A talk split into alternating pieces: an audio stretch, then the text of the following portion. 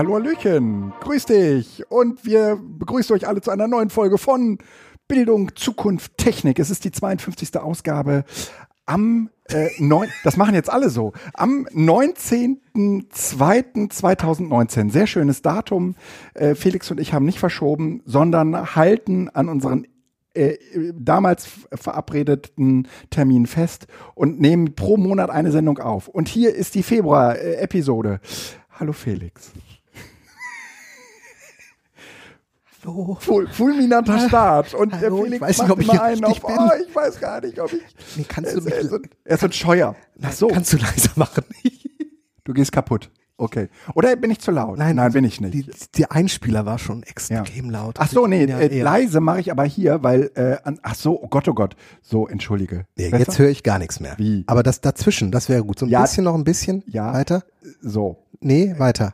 Wir sind gleich da, wo du vorher warst. Ja, ja, aber der Einspieler war extrem laut. Ja, das stimmt. Das, ist, das sollte er auch. Ah, du wolltest heute mal Ja, ich wollte mal.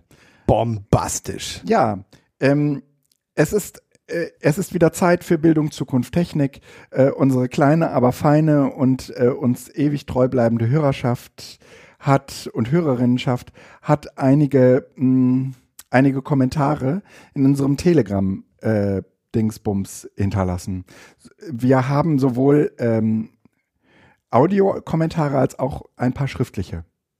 So, sollen wir mit den Audiokommentaren Fangen wir doch mit denen an. beginnen? Genau. Also einige würde ich auch einfach so stehen lassen und andere äh, können wir ja bei Bedarf nochmal kommentieren. Ich will jetzt nur nicht so sehr darauf, ähm, naja, darauf rumhacken. Ne?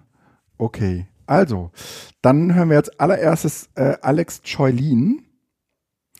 Äh, ich sag mal, äh, wie heißt es? Film ab oder in dem Fall Audio ab. Thema Home-Automatisierung mit HomeKit. Ich hatte vor Weihnachten für mich äh, argumentiert, dass ich das dringend brauche, nämlich schaltbare Steckdosen für den Weihnachtsbaum und Sterne im Fenster und so.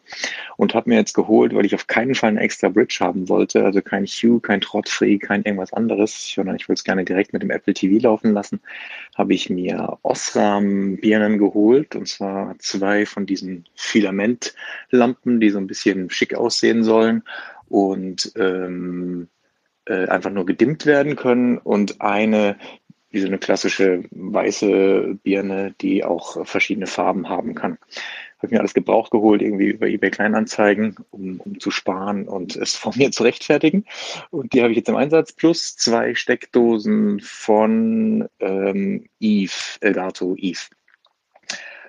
An sich haut alles hin. Ähm, tatsächlich wäre der Schalter interessant, weil mein größtes Problem sind eigentlich die Mitbewohner hier, die halt nicht alle mit dem Handy hier Sachen steuern wollen, äh, sondern sich darüber ärgern und die ganze Zeit sagen, ich soll das wieder ausbauen. Also da muss ich noch gucken, wie das irgendwie zusammengeht. Ähm, darüber hattest du jetzt ja gerade gar nicht gesprochen. Ich fand und finde vor allem so Szenen nett, dass ich sagen kann, ähm, hey Siri, auch an der Uhr zum Beispiel, ähm, kochen und dann geht in der Küche das Licht heller an und ähm, ich glaube, das ist ja nur für die Küche oder so. Und dann sage ich Abendessen und dann wird in der Küche das Licht runtergedimmt und der Esstisch hat eine bestimmte Lichtfarbe und Helligkeit, die ich mag. Und dann sage ich äh, Fernseh schauen, weil der Sandmann kommt und dann geht über dem Esstisch, wird das Licht irgendwie rötlich, dunkel und der Rest geht auch so an, wie ich will und so. Das fand ich als Idee super. Ähm, plus die Steckdosen können halt auch den, die Leistungsaufnahme, den, den Stromverbrauch äh, noch messen. Das finde ich auch alles nett. Und ja, es ist viel Spielerei und ich muss schon auch bei vielen sagen, man muss es sich irgendwie daher argumentieren, warum man es eigentlich braucht. Aber mit so Schaltern könnte das alles noch viel toller sein. Also halt uns gerne auf dem Laufenden. Ja, ähm, wir hatten über äh, äh, in der letzten Sendung genau darüber gesprochen. Ähm, Ja, ich habe die Ich- Vibaro-Schalter ja eingebaut, sodass Ja. eben äh, das beides geht. Also eine wunderbare Schnittstelle Ja. zwischen analog und digital. ähm, ich kann jetzt nur aus der Erfahrung von vier, sechs Wochen, wie das eingebaut ist, sagen, das ist echt geil, weil Mhm. es genau diese nahtlose, also es fällt nicht mehr auf. Ich kann es mit dem Handy kannst- die Szenen machen oder du kannst den Schalter. oder ich schalte den Schalter um. Mm, mm, Und diese Kombination ist super. ja. Problem ist, und das ist jetzt sozusagen auch die nächste Herausforderung, denn das, was Alex da auch beschrieben hat, ist bei mir ähnlich.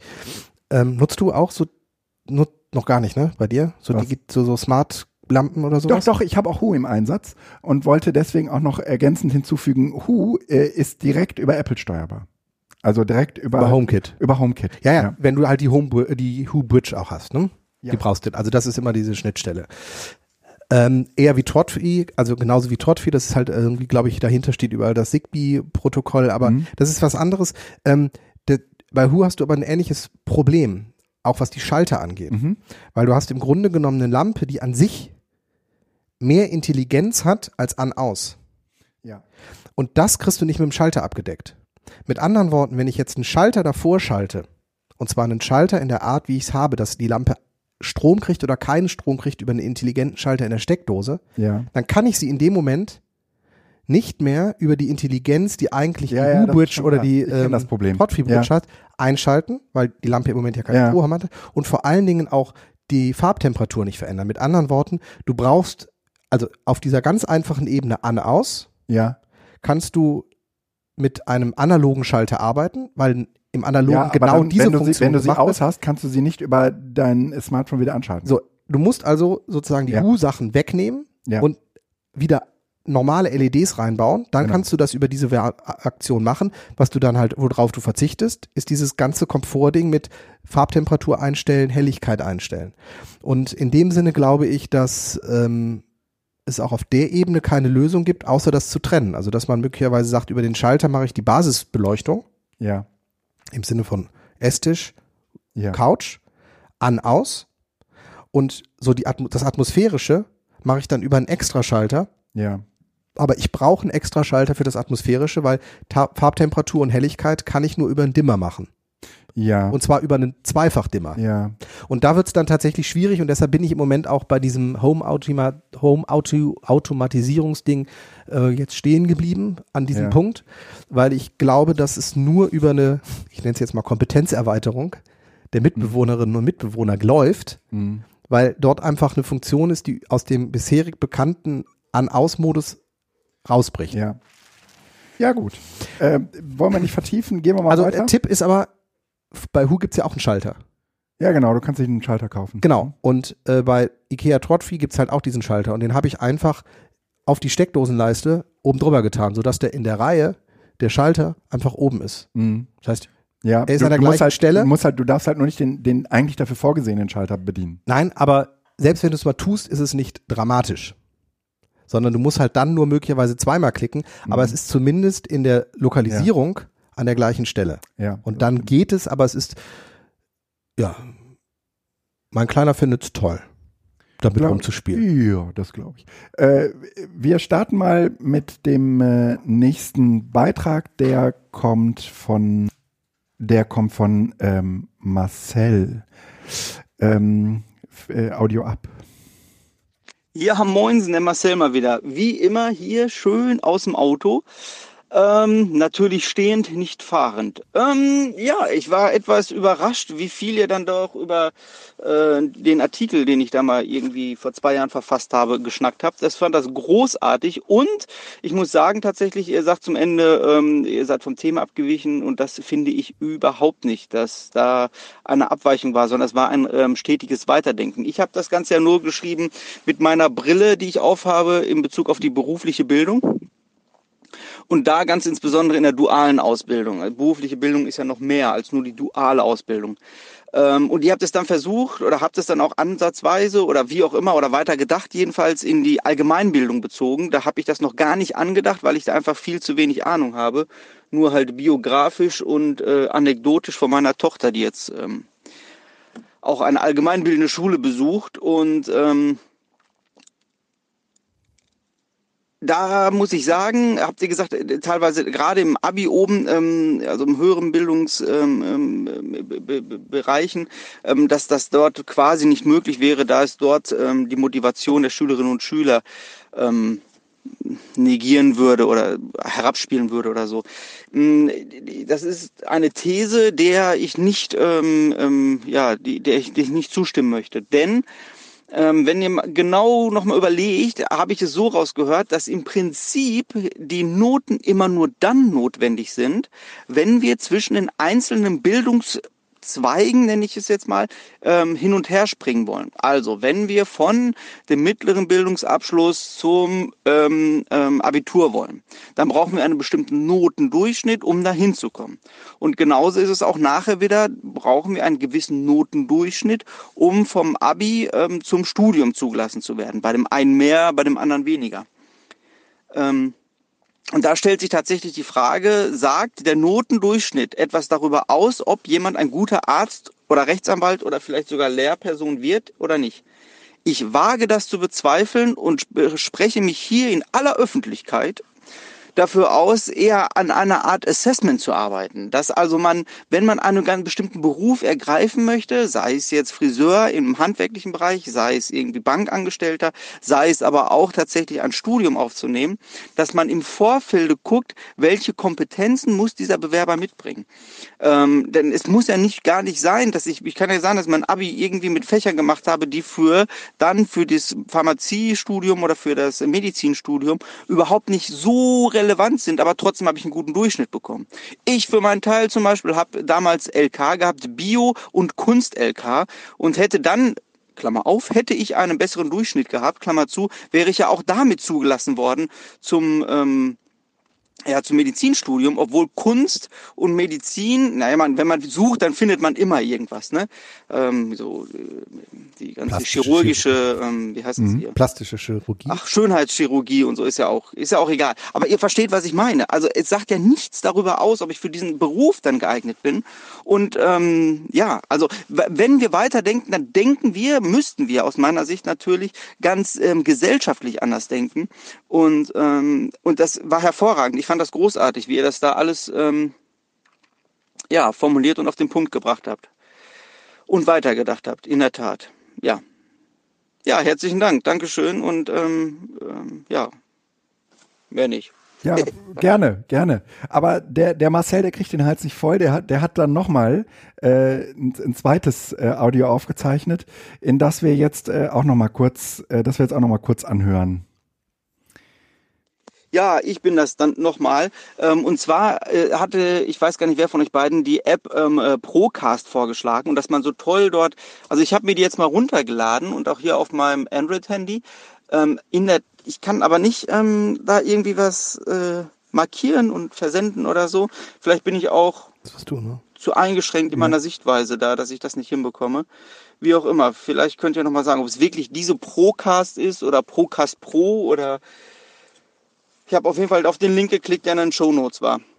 Naja, wie auch immer. Ich freue mich auf die nächste Folge und macht euch keinen Stress. Also, ich würde mich natürlich freuen über regelmäßige ähm, Folgen. Ähm, die Länge ist mir schnurzpiep egal, weil ich sowieso ständig im Auto bin. Ähm, die Frequenz wäre schön, wenn sie höher wäre. Wenn es das nicht ist, dann ist es so. Ähm, ist wie es ist, ne? Prima. Dankeschön. Ist wie es ist. Danke, Marcel. Ähm, also die App heißt Procast. Procast schreibt man zusammen. Und äh, diese Schnittfunktion, die äh, taucht auch erst auf, wenn man äh, in der Ansicht ist, wo man den Podcast anhört. Dann gibt's diese Schere und wenn man die einmal drückt, dann startet das Ding halt und wenn man die dann nochmal drückt, dann hört er auf zu schneiden. Ähm, ist eigentlich irgendwie ziemlich einfach. Ähm, es müsste eigentlich auch, ich, ich meine schon, den richtigen Link äh, in die Shownotes ge gestellt zu haben, aber ich prüfe das gerne nachher äh, nochmal nach. Äh, ja, gut. Also äh, wir ermutigen euch alle, auch weiterhin fleißig äh, Kommentare mh, in Audioform äh, bei uns abzugeben. Es hat uns allerdings auch noch ein weiterer äh, Kommentar erreicht oder mehrere Kommentare erreicht. Ähm, zum Beispiel Matthias, äh, Matthias Förtsch schreibt, äh, wunderbare Laberfolge. Laberfolge? Das ist äh, als Kompliment gemeint. Das ist, äh, solange Immer. das, äh, so, so lang, dass ich meine Gegenargumente beim Hören wieder vergessen habe. Danke euch wie immer. Hm? Äh, Anja, Anja Das war die Absicht. Ja, nein, es ist nicht die Absicht. Ja? Natürlich. Hm, ihr müsst euch halt einfach irgendwie, äh, das, ich weiß, dass das nervig ist, aber irgend, irgendwas überlegen, wie ihr das äh, Podcast kurz unterbrecht und äh, irgendwas in euer Handy reinsprecht. Ähm, Anja fragt, ob wir zu Subscribe äh, kommen. Ähm, ich bin jetzt auf jeden Fall am Samstag da. Ich habe mir ein Ticket geklickt. Ähm, und und würde mich auch freuen, den einen oder anderen von euch zu sehen. Es, äh, ich übrigens freue mich auch nicht nur den einen oder anderen von euch zu sehen, sondern ich gehe natürlich auch dahin, um den einen oder anderen oder den einen oder die andere zu sehen, deren Podcasts ich ähm, so höre. Ähm, ich dann, bin nicht dabei. Du bist nicht dabei, ja. Ich, hab, ich könnte jetzt einfach sagen, ich habe keine Karte mehr gekriegt. Genau, es gibt ja im Moment einen Stopp, aber es wird auch äh, da nochmal ein, ein Aufbrechen der, der Tickets. Ich bin, ich bin gespannt. Also ich meine, über 305, die wollen jetzt verdoppeln. Also das heißt von 150 diese, oder 200, die sie gedacht ja. haben, wollen sie jetzt glaube ich auf 300, 400 gehen. Ja. Die haben aber nur einen Saal und Krass, ein ne? paar Workshop-Räume. Ja. Ich bin echt gespannt, wie das gemanagt wird. Ja. Vor allen Dingen das Catering. Ja, also, das ist spannend. Ich würde eigentlich gerne als Maus dahin kommen und mir das angucken, weil das klingt für mich wie wow. Ja, ich, das ist ja, ja ich bin gespannt. Sie werden, ist, ist mir egal, also man, man geht ja auf die Republik es geht halt um nicht, weil da 7000 ne? Leute sind, sondern weil irgendwie die fünf sind, mit denen du reden willst. Ne? Also ich glaube, die Größe ist letztendlich irgendwie so sekundär. Wahrscheinlich spielen die Workshops auch keine Rolle. Du brauchst viel äh, Sozialisierungsfläche. Ja, und das sind doch alles Leute, die gerne reden. Ja. Mhm. Ja. Äh, dann äh, gab es noch einen Kommentar von äh, Anja zu den Assessments. Man könnte die vor den äh, Eintritt in die Ausbildung bzw. in ein Studium verlagern. Andererseits hat man mit einer allgemeinen Hochschulreife den Anspruch, dass er allgemein qualifiziert. Daher gibt es ja trotz den Schwerpunkten äh, via Leistungskurse dennoch bestimmte Regeln und man darf nicht alles abwählen. Das würde man damit gleichermaßen aufheben. Ich weiß noch nicht, welchen Weg ich richtig fände, musste er musste nur erst einmal die Konsequenzen durchdenken. Ja, also ähm, äh, diese Zugangskontrollen, äh, die braucht man ja eigentlich immer nur dann, wenn man nicht will, dass so viele Leute gleichzeitig einen, bestimmt, einen bestimmten Studiengang vollziehen. Ähm, ich würde sagen, dass sich das Problem äh, über kurz oder lang irgendwie beheben lässt. Entweder, also es gibt auch diverse, finde ich, ähm, digitale Lösungen für das Problem. Ähm, entweder indem man äh, sowas wie die, äh, wie heißt die Fachhochschule ähm, Hagen? Ähm, die Fernhochschule, Fern, Fern, Fern, Fernuniversität, Hagen, ja. genau. Ähm, oder eben auch sowas wie Inverted Classroom oder so, ja, wo man einen Großteil, sagen wir mal, des, des Betreuungsbedarfs im Prinzip auf Nachfragen verschiebt oder so. Ähm, in dem Augenblick, wo man, sagen wir mal, projektorientierte und sonst wie äh, sehr menschenintensive Bildungsprozesse anleitet oder, oder anregt, äh, ist das halt immer ganz nützlich, so ein Assessment zu haben. Letztendlich hat auch sowas wie Jugendhakt ein Assessment, ja. Also du musst dich da irgendwie als Jugendlicher schon hinbewerben. Die nehmen nicht jeden, ne? Können die auch gar nicht, weil die haben gar nicht so viel Plätze. Ähm, man könnte sowas im Zuge, man könnte sowas auch bei Educamps einführen oder in vielen anderen Formaten, ja, dass da, wo, wo halt irgendwie Platzmangel ist, dass man das Problem so angeht. Müsste man aber nicht. Es gibt auch tausend andere Möglichkeiten, die Verknappung von äh, Bildungsplätzen oder von betreuten Bildungsplätzen ähm, irgendwie so nach dem Motto, wer zuerst kommt, mal zuerst ähm, zu machen, so wie wir das in vielen anderen Formaten eben auch vorfinden. Ich glaube, dass Assessments äh, nur dann Sinn machen, wenn man am Ende des Tages halt mit einer bestimmten Leistungsgruppe arbeiten will. Ja, ja genau. Ne? Es geht ja, es ist nämlich eine ganz stark ähm, ähm, ordopolitische Dimension da drin. Also, genau. dass man etwas steuern möchte, weil letzten Endes kann man doch sagen, immer Bildungsangebote sind immer alle für, für alle offen. Mhm. Äh, jeder, der das Abitur machen möchte, kann gerne ins Abitur laufen. Nur du hast halt auch den Anspruch, dass du möglichst hohe Quoten hast. Mhm. Und in dem Sinne willst du vorher schon aussieben. Aber du könntest auch sagen, mal jeder, der gerne, also ich meine, warum nicht? Lass doch alle, die wollen, in die Oberstufe gehen. Genau.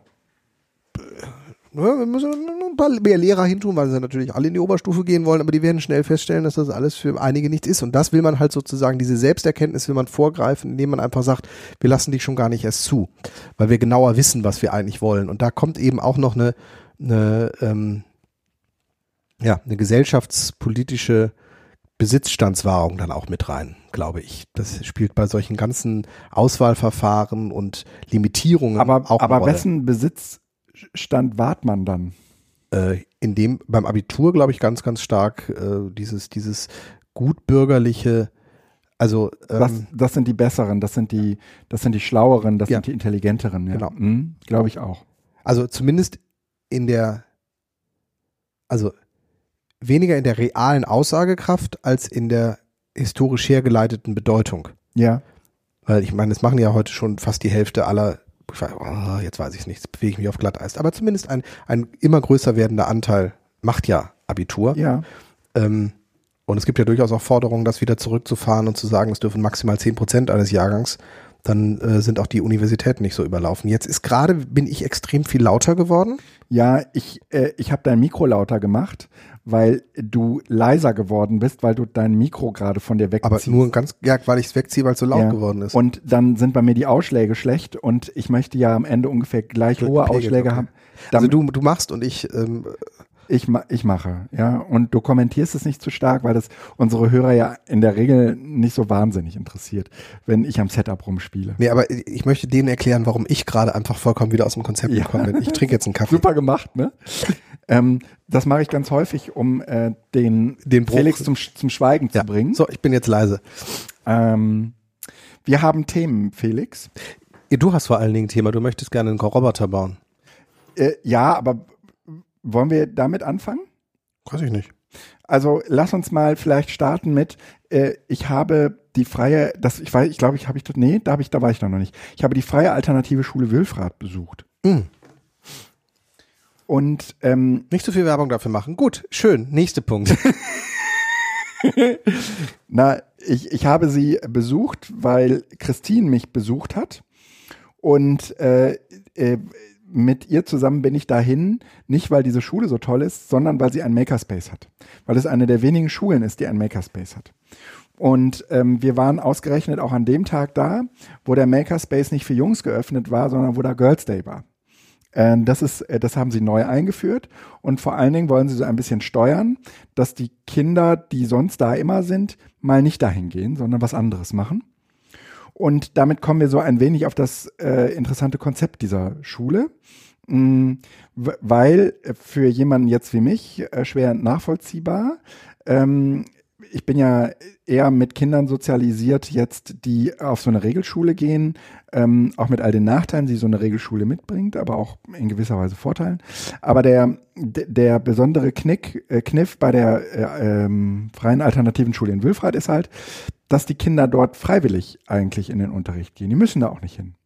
Die, ähm, als wir jetzt da waren morgens, waren auch relativ viele erstmal saßen da so rum. Also haben sich unterhalten oder sonst wie Sachen gemacht. Manche haben auch ähm, irgendwo, irgendwo Dinge gearbeitet, man weiß nicht genau was. Ähm, wir haben uns irgendwie auch mit Schülerinnen unterhalten, die allerdings schon äh, in der zehnten Klasse waren und ähm, irgendwie von diesem Bruch erzählten, der in der neunten Klasse in dieser Schule äh, eingeführt ist, nämlich da äh, werden Noten eingeführt. Bis dahin bekommen die eigentlich keine, ähm, haben aber alle drei Monate oder ich glaube alle sechs Wochen ein Gespräch mit den Eltern. Ähm, die Eltern äh, sehr, spielen auch eine sehr große Rolle in dieser Schule, weil die ähm, sorgen sozusagen eigentlich äh, sind sie Teil dieser dieser Schule.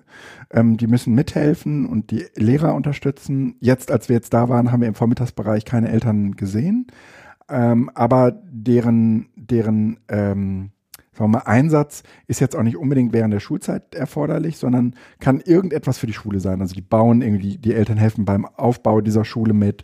Ähm, es gab irgendwie eine ganze Etage, wo mehrere Klassenräume mh, Renoviert werden im Moment. Die Genau. Oberstufe wird aufgebaut. Ja, Ja. ja.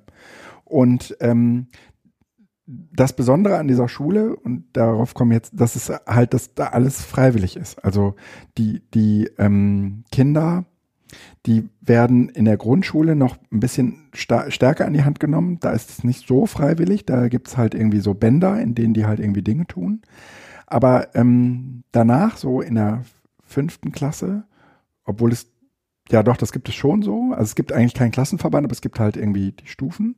Ähm, aber ähm, Und die Bezugspersonen halt zu Lehrern. genau. So, und in dem Sinne ist du das, hast halt einen, einen Lehrer, der ist Das- dich zuständig. genau, und in dem, darüber definieren sich so und Teilklassen. Nee, aber das ist klassenübergreifend, wenn, wenn ich das richtig verstanden habe. Ja, aber das, das, was wir im klassischen Schulsystem ja. als Bezugs, soziale ja. Bezugsgruppe haben, ja. die findet sich da so ein bisschen wieder. Ja. ja. Und das Interessante ist eigentlich, ähm, ich bin natürlich irgendwie jetzt auch jenseits dieses Makerspace, ähm, also man muss halt irgendwie sagen, da gibt's jetzt diesen Makerspace und da ist halt so, die Schüler können den ganzen Tag in diesem Makerspace verbringen, wenn sie wollen. Die müssen nicht irgendwie zu Mathe und Deutsch und Englisch. Ähm, es gibt zwischendurch halt irgendwie Gespräche, dann kann man irgendwie darüber reden, dass, dass da irgendwie gerade nicht so viel läuft in den Fächern, aber die Kinder geben sich selbst einmal in der Woche so ein Ziel und dann arbeiten sie in der Regel auch daran oder dann gibt's auch Lehrer, die da drauf gucken und irgendwie sagen, du hast aber gesagt, dass du und jetzt müsstest du eigentlich auch mal. Ähm, das gibt's schon, äh, aber wenn die das nicht machen, dann machen die das halt nicht. Und ähm, das funktioniert offensichtlich ganz gut. Ähm, der Schulleiter, mit dem wir länger ähm, sprachen, der hat irgendwann, ich weiß nicht gar nicht, er, hat es, glaube ich, irgendwie nicht so wortwörtlich gesagt, aber mir ist irgendwann so im Gespräch mit ihm klar geworden, und sagen wir das besser mal so, dann muss ich ihm nichts in den Mund legen. legen. Bei, bei dem Gespräch ist mir klar geworden, okay, es gibt offensichtlich eine Schulzeit und während dieser Schulzeit lernen Kinder in der Regel wahnsinnig viele Dinge. Um die zehnte Klasse zu schaffen, müssen die die aber gar nicht alle können, sondern nur einen sehr geringen Teil davon. Und äh, im Prinzip. Also die zehnte Klasse bedeutet jetzt konkret die zentralen Abschlussprüfungen die zentralen in den Hauptfächern. Abschluss, genau. genau. Und ähm, um die, das machen die ein halbes Jahr vorher. Genau. Und darauf werden die vorbereitet. Ja. Und dafür ist es am Ende gar nicht so, so erforderlich, dass die wirklich im Klein-Klein den Geschichtsunterricht seit der fünften Klasse nachvollziehen können in allen Bestandteilen, sondern die müssen halt bestimmtes Wissen in der zehnten Klasse hervorbringen können. Und darauf kann man die schon über zwei Jahre auch intensivst vorbereiten, selbst wenn sie bummeln sollten während dieser Zeit. Also es ist ja nicht so. Es gibt schon, also was, was die halt im Gegensatz zu anderen Kindern lernen, ist, ähm, sagen wir mal, Notwendigkeiten oder sagen wir mal auch sich für bestimmte Dinge begeistern zu können. Anders als das andere Kinder lernen. Also ich war irgendwie im Chemieunterricht, äh, das, da waren irgendwie, da waren jetzt Kinder so zwischen der fünften und achten Klasse und da war ein Junge, dem hat man schon angesehen, dass der auf den Kram jetzt gerade so überhaupt gar keinen Bock hat aber sich da irgendwie hingeschleppt hat. Ja, ja das hat nicht Begeisterung, ich würde sagen, äh, die, die, die, die Einsicht in Notwendigkeit und einer gewissen, ja. Ja, ja. eines gewissen Spieles, auf das ich mich aber, und das ist das Wichtige, freiwillig einlasse. Ja. Es wird keiner gezwungen. Und das ist übrigens die Hauptaufgabe oder die, das Hauptproblem, wenn man eben auch mit den Leuten spricht, sind die Eltern. Ja, genau. Du hast gerade gesagt. Sagte der Schulleiter auch, genau. Ja, ja. Dass, dass, die, dass die Eltern diesem Prozess vertrauen müssen. Und wenn die dem nicht vertrauen, dann nehmen die ihre Kinder da raus. Beziehungsweise werden auch gebeten, weil das funktioniert ja. halt nicht. Also wenn die Eltern, du hast eben gesagt, die Eltern müssen das betreuen. Ja, die müssen das betreuen, aber eben nicht in dem klassischen Sinne.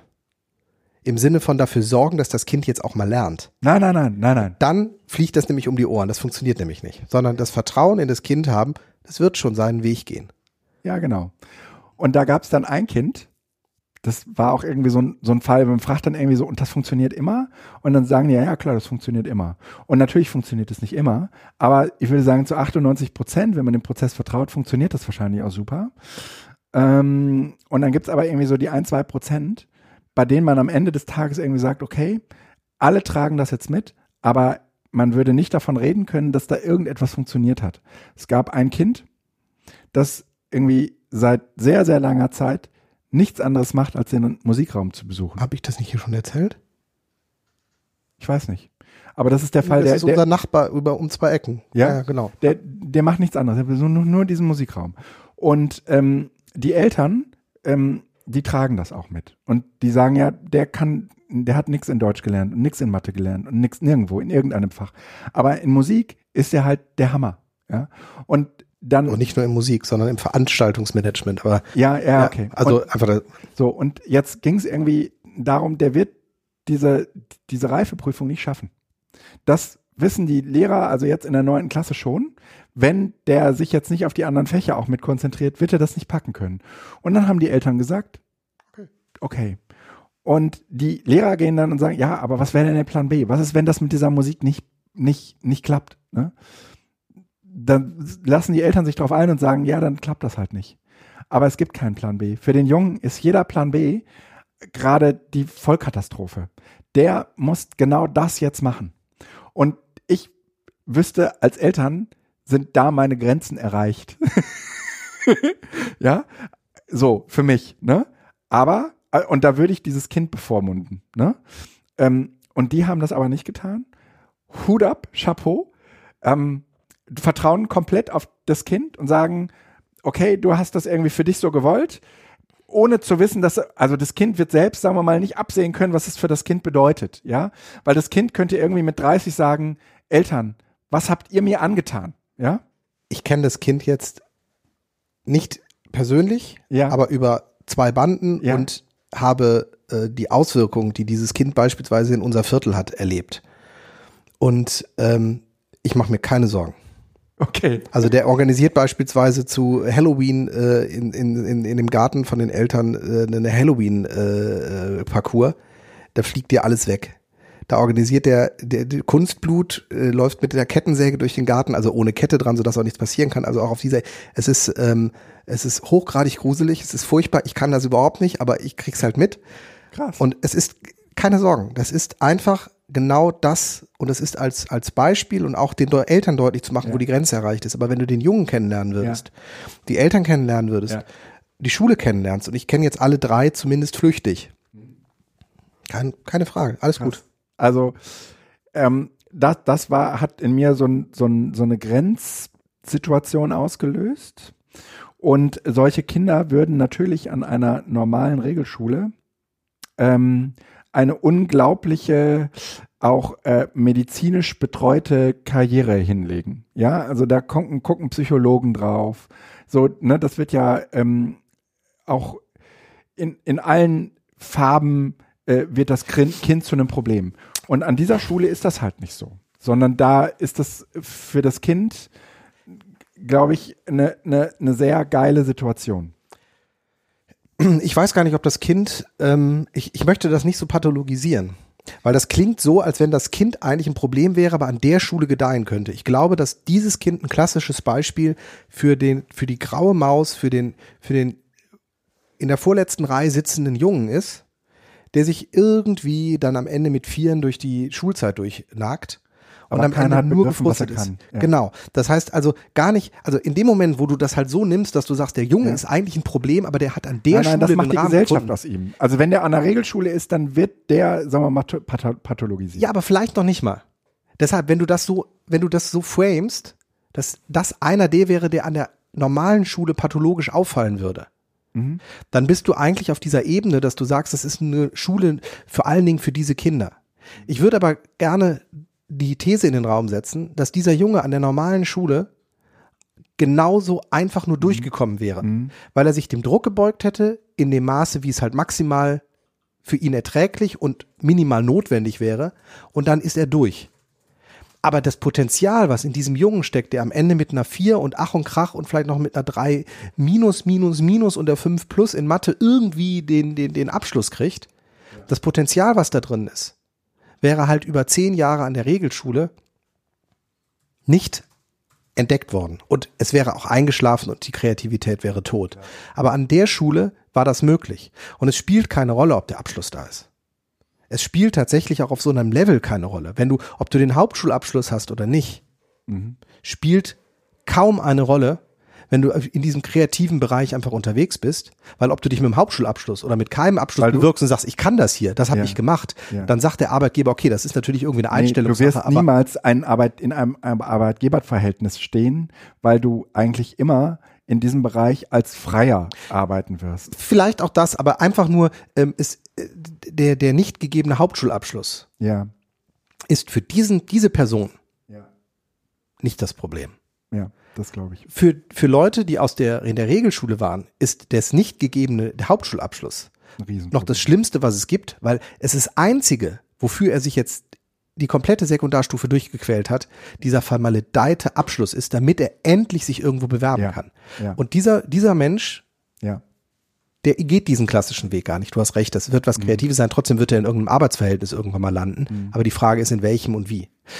Aber äh, ja, es ist eine äh, sehr, sehr spannende Schule. Ich meine, dass dieses, diesen Film, wir hatten das hier schon mal. Ich habe da auch schon mal von erzählt. Dieses, äh, in diesem Kontext äh, Berlin Rebel High School. Ähm, dass, ähm, weil ich, dass wir das, dass, dass wir das hier schon mal hatten. Ah, okay. Okay. okay. Aber ähm, ähm, auf jeden Fall immer wieder spannend und es gibt diese Schulprojekte an vielen, vielen Stellen. Ja. Und ähm, mit aller Begeisterung, mit der man diese Schulen von außen beobachten kann, bedeuten sie eben auch, sich auf sowas einzulassen, Ja.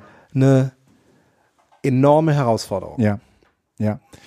Ich reagiere jetzt nicht, weil Nee. es ist ja, Ähm, es klingt gerade das das, Telefon. das, das, Ding, das Ding war, ich habe mit meinen, ich habe natürlich an meine Kinder gedacht und gedacht, könnten die an so einer Schule äh, bestehen? Und in dem Zustand, in dem die jetzt sind, in dem die jetzt auch so sozialisiert sind, die letzten sieben Jahre, könnten die das gar nicht. Doch, ich glaube, die könnten das noch, aber ähm, du musst ähm, eine, eine, eine Phase von mindestens einem Jahr, wenn nicht zwei Jahren, als echte Herausforderung sehen. Weil natürlich jetzt erstmal der Pendel, das Pendel, was ertragen worden ist, Ja. komplett umschlagen Ja, würde. Und ähm, Ja. Ja. Also ähm, freiwillig lernen habe ich das mal genannt. Ähm, das ist ich finde in gewisser Konzept, Weise ein Widerspruch, aber an dieser Schule löst er sich auf. Ja. Also ähm, ich habe ja bei mir ähm, in der Schul im Rahmen der Schulgründung auch das, das Konzept Lernbüro mit einer möglichst großen Radikalität versucht durchzuführen, im Sinne von, es ist wirklich freiwillig, ob die Deutsch, Mathe oder Englisch machen. Immerhin, der Rahmen war Deutsch, Mathe oder Englisch, musste gemacht werden dann am Morgen. Ähm, und das reguliert sich nach einer anfänglichen Zeit. Die kommen aus der Grundschule, haben überhaupt keinen Bock auf Mathe Ja. und machen also erstmal überhaupt nicht Mathe. Stellen aber am Ende fest, dass sie Deutsch und Englisch durchhaben und dann steht halt doch Mathe an. Und spätestens dann hat man, also im Sinne von, weil das Schuljahr einfach noch nicht rum ist. Und spätestens dann hat man eine Beratungsgrundlage zu sagen, vielleicht wäre es besser. Es ist okay, wenn man keinen Spaß auf Mathe hat, aber streu dir das doch so ein bisschen. Also mach doch immer eine Einheit Deutsch, eine Einheit Mathe, eine Einheit Englisch, eine Einheit Mathe, sodass du immer so ein bisschen in Sachen bist. Und man kommt über den Beratungsaspekt und das Erklären der Notwendigkeit der Zusammenhänge Ja. dazu, dass Schülerinnen und Schüler das ähm, erkennen. Man muss aber in letzter Konsequenz auch ertragen, wenn die Schüler es nicht machen. Wenn es nur dazu genutzt wird, dem Zwang über Erklärungen in die Schüler selbst reinzubringen, dann wird es auch gefährlich. Weil wenn sie das erkennen, dann sagen sie auch, das ist jetzt egal, ob ich es mache oder nicht. Du wirst es mir am Ende, in letzter Konsequenz wirst du es mir wahrscheinlich eher aufs Auge drücken. Dann mach es doch direkt, dann sparen wir uns das Spielchen. Aber ähm, wenn man da offen ist, dann funktioniert das auf diesem Level. Aber du musst es, das muss man üben. Also ein halbes Jahr brauchten die äh, Schülerinnen und Schüler aus den Grundschulen, nicht die Montessori-Schulen, ähm, schon, um in dieses halbwegs freie reinzukommen. Also du hast immer erstmal Abbrüche in irgendeinem Fach, weil das dann einfach geschludert worden ist.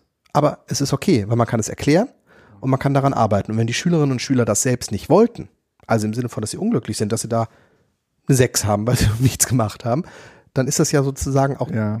Na, manchmal liegt ihnen, haben sie auch einfach, äh, begeistern sie sich für andere Dinge. Ja, Aber das ist auch ähm, gut. an Regelschulen begeistern sie sich äh, ganz häufig für gar nichts. Nee, warum auch? Hm. Ich, äh, ich nenne immer das Beispiel. Es spielt keine Rolle, ob du Spaß an Deutsch, Mathe oder Englisch hast. Nach einer Dreiviertelstunde ist es eh vorbei und dann kommt die Englischlehrerin oder die Lehrerin, die du gerade nicht hattest und sagt so, die Sachen sind jetzt mal vom Tisch, jetzt kommt Fach X dran. Und danach, eine Dreiviertelstunde, kommt Fach Y dran.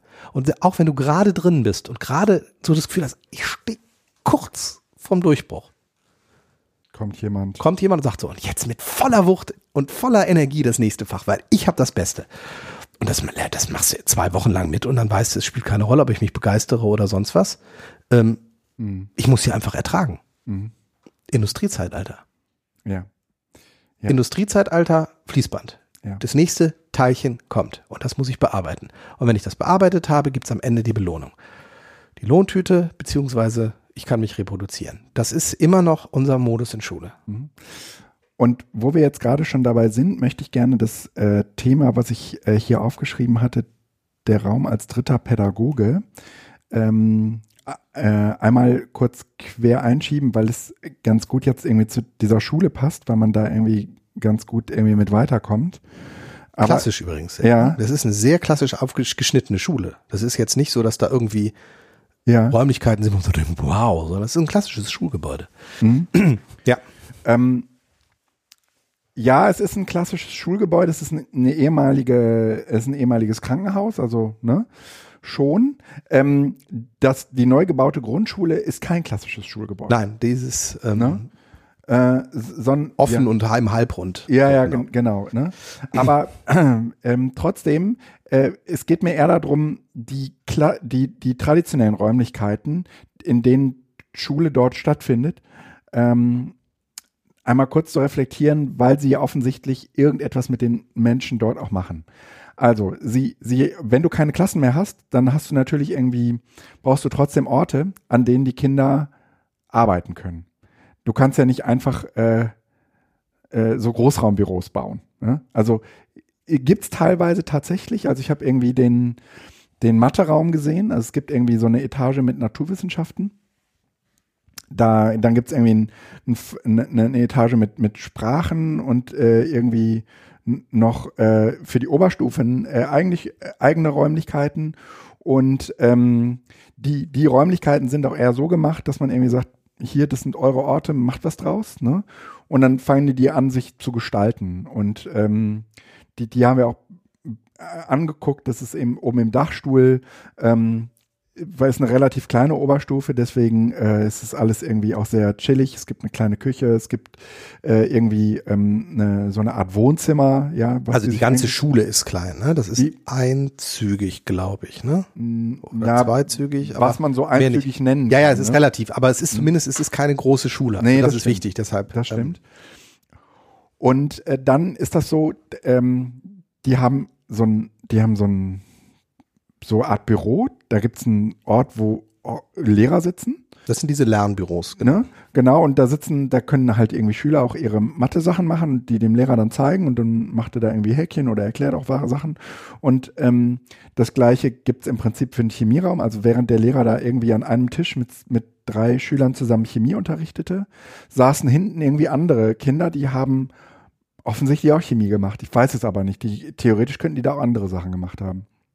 Und ähm, das, das Interessante ist eigentlich, ähm, dass alle Räume irgendwie anders aussahen. Also du hast halt nicht irgendwie so den klassischen äh, Raum, wo, äh, wo, wo Frontalbestuhlung war. Das In der Oberstufe geht's in diese Richtung. Geht's in diese Richtung. Weil das Ich war auch ein anderes sagen, Setting ist, Im, ja. Im Chemieraum war das so, aber trotzdem wurde dieser Raum irgendwie umgenutzt. Also Mhm. ne, der, der Lehrer saß praktisch auf der einen Seite des äh, Tisches und drei Schüler auf der anderen Seite des Tisches und der, der ging halt ständig wieder in, in das Labor rein, holte irgendwelche Sachen, kam wieder Mhm. und weil die Schüler ähm, praktisch irgendwelche Ideen hatten, was man jetzt irgendwie machen könnte, um herauszufinden, was da jetzt drin ist. Also es ging, war, ging um so Kohlenmonoxid und Kohlendioxidversuche und ähm, Kerzen, die, die ausgingen und anblieben und ab wo, ja, und wie man dieses Gas, dieses schwere Gas sozusagen umfüllt und so.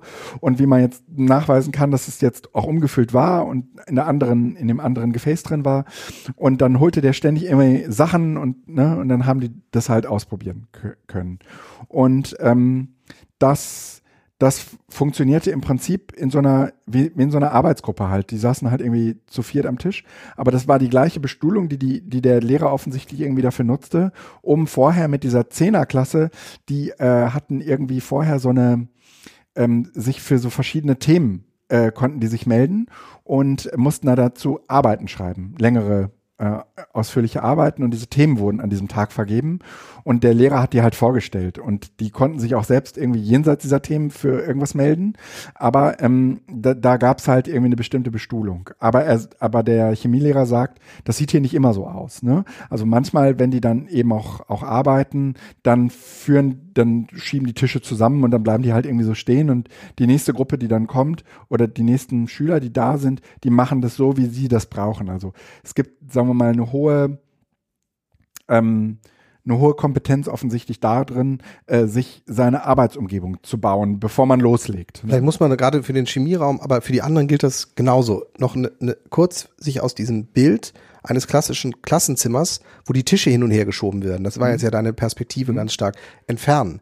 Die Wände sind voll mit Plakaten, Mhm. ähm, aber jetzt auch nicht nur klassischen Plakaten, sondern dieses, dieser Chemieraum ist tatsächlich unverkennbar ein Chemieraum. Ja, ja, genau. Da stehen Chemikalien rum, da stehen die Gerätschaften rum, die sind offen, ähm, die stehen an Tischen an den Seiten. Also natürlich kann man Tische hin und her räumen, aber es ist nicht in diesem klassischen Sinne eines Klassenraumes, wo man die Tische hin und her räumt und ansonsten ist dieser Raum eigentlich immer multifunktional nutzbar, sondern es ist unverkennbar ein Chemieraum oder ein, ein Deutschraum, ein Matheraum, Ja. ein Spanischraum. Ja. Da läuft eine Kamera äh, beziehungsweise ein Fernseher mit äh, Spanisch-Videos und Mhm. sonst was. Also es ist immer so, dass dieser Raum nicht sind ersetzbar ist. Die sind inszeniert.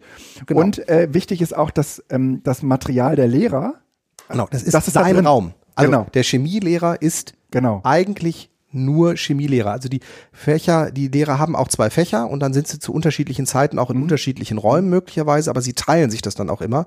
Aber als Chemielehrer, das ist der Raum des Chemielehrers. genau. Mm, Und diese, dieser Umgang mit Räumlichkeiten äh, hilft dir irgendwie mit der ansonsten ja auch pädagogisch gewollten Offenheit äh, umzugehen. Also dadurch, dass das halt alles irgendwie ähm, total schematisiert und auch in, in, inszeniert ist, ähm, du würdest dich in diesen Matheraum nur dann setzen, wenn du jetzt auch wirklich leise arbeitest. Du gehst da nicht rein, wenn du dich eigentlich mit zwei anderen unterhalten willst. Es sei denn, es geht um Mathe. Haben wir eigentlich Zuhörer, die da auch an der Schule sind? Das weiß ich nicht. Müsst, Bitte melden. bitte melden. Weil dann ja. kann man das mal vielleicht sogar aufgreifen, weil wir reden ja im Moment als Beobachter Mhm. Über ein Konzept und versuchen das zu interpretieren. Also ist vielleicht einfach wichtig zu erkennen, das sind Interpretationen von außen. Ne? Und über dieses Verständnis des, des Raums als äh, ein pädagogisches Instrument ähm, ähm, möchte ich hier nochmal auf meine äh, eigene kleine Situation äh, zu sprechen kommen. Hier in Hattingen wird gerade darüber nachgedacht, ähm, zumindest sagen wir mal so Perspektive die nächsten äh, 25 Jahre, äh, wie man hier, ob man hier neu baut, ob man hier umbaut, ob man hier renoviert und wie man das alles gestaltet. Und es gibt so die grundlegende Frage, braucht man überhaupt einen Lernort? Oder kann man das, was man hier macht, nicht theoretisch auch in Hotels machen, in denen man sich einmietet? Ne? Äh, also sozusagen mh, den Raum sozusagen dazu mietet, weil der Pädagoge dann der, der ist sozusagen eigentlich das Zentrum so. Und dann, dann argumentierst du. Und das Argument, äh, die alle Argumente, die du bringst, die hättest du, zumindest ist der Vorwurf, auch vor 80, vor 80 Jahren oder vor 20 Jahren bringen können, weil sich tatsächlich an dieser, ähm, an dieser Verhaftung am Ort relativ wenig verändert. Also es wird dann immer so gesagt, naja, aber die Digitalisierung macht doch was damit. Und ich glaube, dass auch die Digitalisierung etwas mit dem Ort macht. Und zwar nicht im Sinne von, der wird jetzt nicht mehr benötigt, sondern eher im Sinne von, er muss halt jetzt äh, auch entsprechend inszeniert werden. Ja, du brauchst ähm, äh, entweder Orte, an die du dich zurückziehen kannst, damit du die anderen nicht störst, oder du brauchst auch ähm, Orte, die ähm, äh, entsprechend aus, ausgestattet sind, zum Beispiel mit Steckdosen, zum Beispiel mit ähm, Möglichkeiten, Dinge zu bauen. Ähm, du brauchst also im Prinzip so etwas wie ein Chemieraum äh, in der digitalen Welt. Also der, ähm, also die Vorstellung von ein Raum ist leer und ähm, darin kann man jetzt sozusagen Mathe machen, äh, wird auch, glaube ich, im Zusammenhang mit Digitalisierung nur schwer vorstellbar sein. Sondern du brauchst nach wie vor, sagen wir mal, irgendwelches Material, was dich anregt, ja, was dir auch äh, hilft, dich, ähm, also auch wenn es, sagen wir mal, wenn, wenn die Maschinen, die da drin sind, Universalmaschinen sind, sind sie aber in dem Augenblick, wo sie dazu ähm, dazu genutzt werden, ähm, sich mit Mathe zu beschäftigen oder mit, mit, mit Spanisch zu beschäftigen, äh, sind sie ja nicht mehr so universell, sondern da haben sie sozusagen eine bestimmte Funktion, auch äh, im Zusammenspiel mit, mit dir und dem Inhalt und dir und demjenigen, der dir, der dir weiterhilft. Ich will den jetzt gar nicht Lehrer nennen, ja, weil wir würden das also in unseren Kontexten auch eher Teamende nennen, also demjenigen, der dir dann äh, weiterhilft, wenn du mal nicht weiterkommst. Ne? Und ähm, da, das glaube ich, ähm, kann man nicht übertragen im Sinne von, naja, dann nimmst du halt die iPads mit oder nimmst du halt irgendwie die Geräte mit und dann kannst du das in beliebigen Räumen machen, sondern ich glaube, dass es äh, Orte braucht, die inszeniert sind äh, und dir sozusagen in deiner Lernumgebung äh, helfen? Auch dann, wenn man eigentlich sagen würde, ein, ein Großteil dessen, was dir hilft, um dich jetzt irgendwie mit einem Thema auseinanderzusetzen, das findest du im digitalen Gerät. Mhm. Also die, die Inszenierung glaube, spielt nach wie vor eine große Rolle. Ähm, ich, ja, genau, nicht, nicht nach wie vor, sondern ähm, ich glaube, es gibt, du kannst zwei Ebenen da trennen. Also ähm, der, der, ähm, der, der Raum ähm, dient heute nicht mehr als ähm, ähm, Ressourcenlieferant.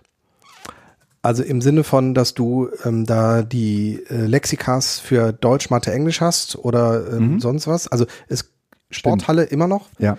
Ähm, Chemieraum auch, weil wir dort mit kohlenstofflichen Elementen arbeiten. Aber ja. ich mach's mal doch ein bisschen provokanter. Äh, Deutsch, Mathe, Englisch, Philosophie, Geschichte. Du brauchst keinen, keine Ressourcen im Raum. Beziehungsweise die Ressourcen im Raum sind, sind relativ standardisiert und klar zu umschreiben. Ja. Du brauchst Internet, mhm. du brauchst eine Präsentationsmöglichkeit, du brauchst also eine, eine, eine Basisinfrastruktur, mhm. die du äh, aber auch aus rationalen Gründen in jeden anderen Raum mhm. heute eigentlich setzen würdest.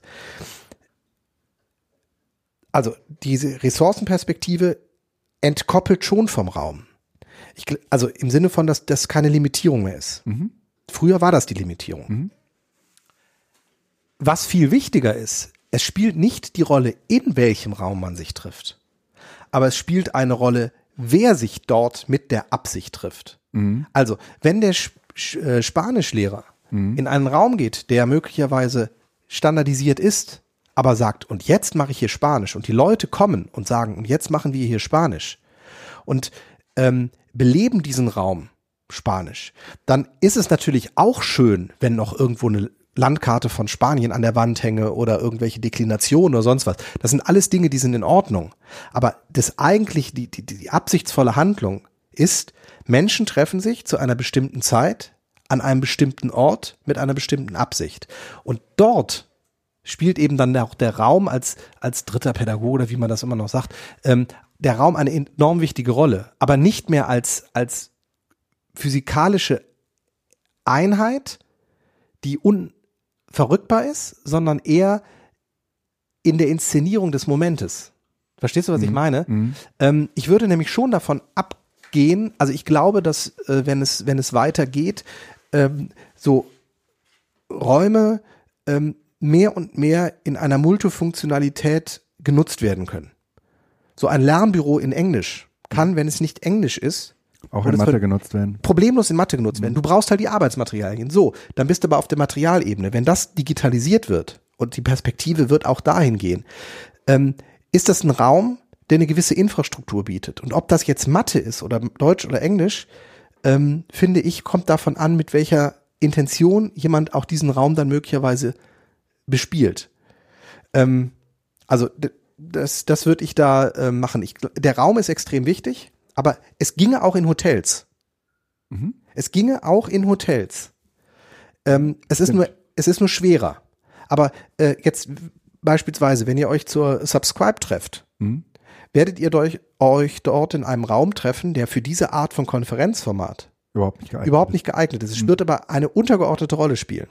Weil die Menschen, die sich dort an diesem Ort zu einer bestimmten Zeit mit einer gewissen Intention treffen, diesen Ort automatisch in ihrer Art und Weise inszenieren. Funktionalisieren auch. Mindestens bis 80 Prozent. Die restlichen 20 Prozent mhm. wären sozusagen noch on top und es wäre toll, wenn man jetzt noch irgendwo Podcast-Studios mobil mhm. da hätte und alles mhm. machen könnte. Aber das spielt für das Gelingen dann keine Rolle mehr. Nee, das stimmt. Und in dem Sinne, Raum ja, wichtig. Aber in der Digitalisierung. Äh, aber in äh, der Interpretation derer, die ja. diesen Moment, diesen Raum auch nutzen. Mhm. Und dafür muss ein Raum attraktive Strukturen bieten. Stimmt. Und das ist ein mindestens genauso hoher Anspruch, wie ihn bisher im Klassenraum zu gestalten.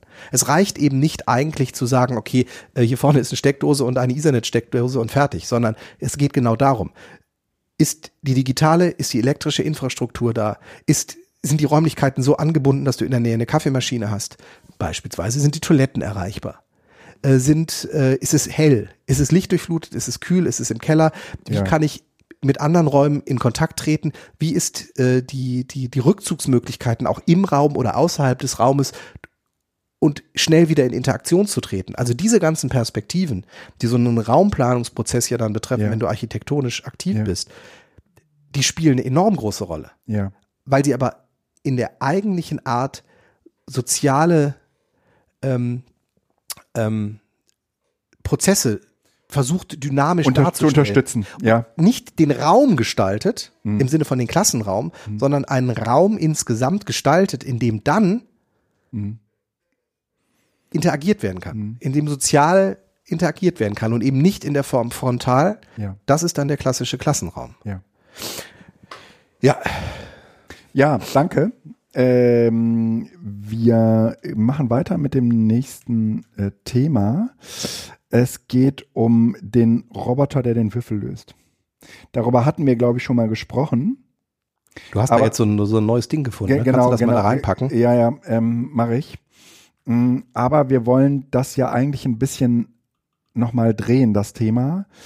Ähm, es geht so ein bisschen darum, dass, dass ich jetzt gerade eine Möglichkeit gefunden habe, statt das Ding mit Lego, ähm, gibt es noch eine Möglichkeit, sich mit einem 3D-Drucker, ähm, einem Raspberry Pi und so einem kleinen und oder es sind vielleicht sogar zwei kleine ähm, Motoren, äh, sich eine Würfellösemaschine äh, zu drucken. Druckmaterial 2,85 Megabyte. Das ist so genial. Und ähm, dann tauchte gerade eben schon im Vorgespräch so ein bisschen die Frage aus, auf, was machst du dann damit? Also, also, das, so, geil, Würfellösungsmaschine. ja, genau, ja, ja, Zwei Wochen lang gedruckt. ja. Und jetzt? So, und dann, dann sagte ich, naja, mh, wir sind im Moment in so einer Zeit, wo wir auf der Suche nach Metaphern sind, die uns helfen zu verstehen oder sichtbar zu machen, was in was bei der Digitalisierung eigentlich passiert oder was sie ist. Und äh, vieles von dem kann man auf der einen Seite natürlich versuchen, technisch zu erklären, aber dann schalten die allermeisten relativ schnell ab. Ähm, Metaphern haben die unangenehme Eigenschaft, dass sie in der Regel nicht funktionieren oder dass deren, dass deren Vergleiche immer hinken. Also du wirst keine Metapher für die, digitali für die digitale Welt finden, äh, die gut funktioniert. Ne? Das heißt, du musst sie sozusagen auf einen bestimmten Bereich anwenden und kannst auf keinen Fall behaupten, dass sie äh, auf alle anderen Bereiche genauso gut äh, anzuwenden ist. Aber in der Regel können Metaphern ähm, einen bestimmten Sachverhalt in der digitalen Welt sehr, sehr, sehr gut erklären. Und dafür nutzt man sehr, sehr häufig entweder etwas aus der analogen Welt ähm, oder etwas, was man schon von früher kannte. Die ähm, Metaphern, die wir häufig von früher kennen, sowas wie die Autobahn oder so, die dann häufig äh, gebraucht werden, um den Leuten zu erklären, was eigentlich das Internet ist.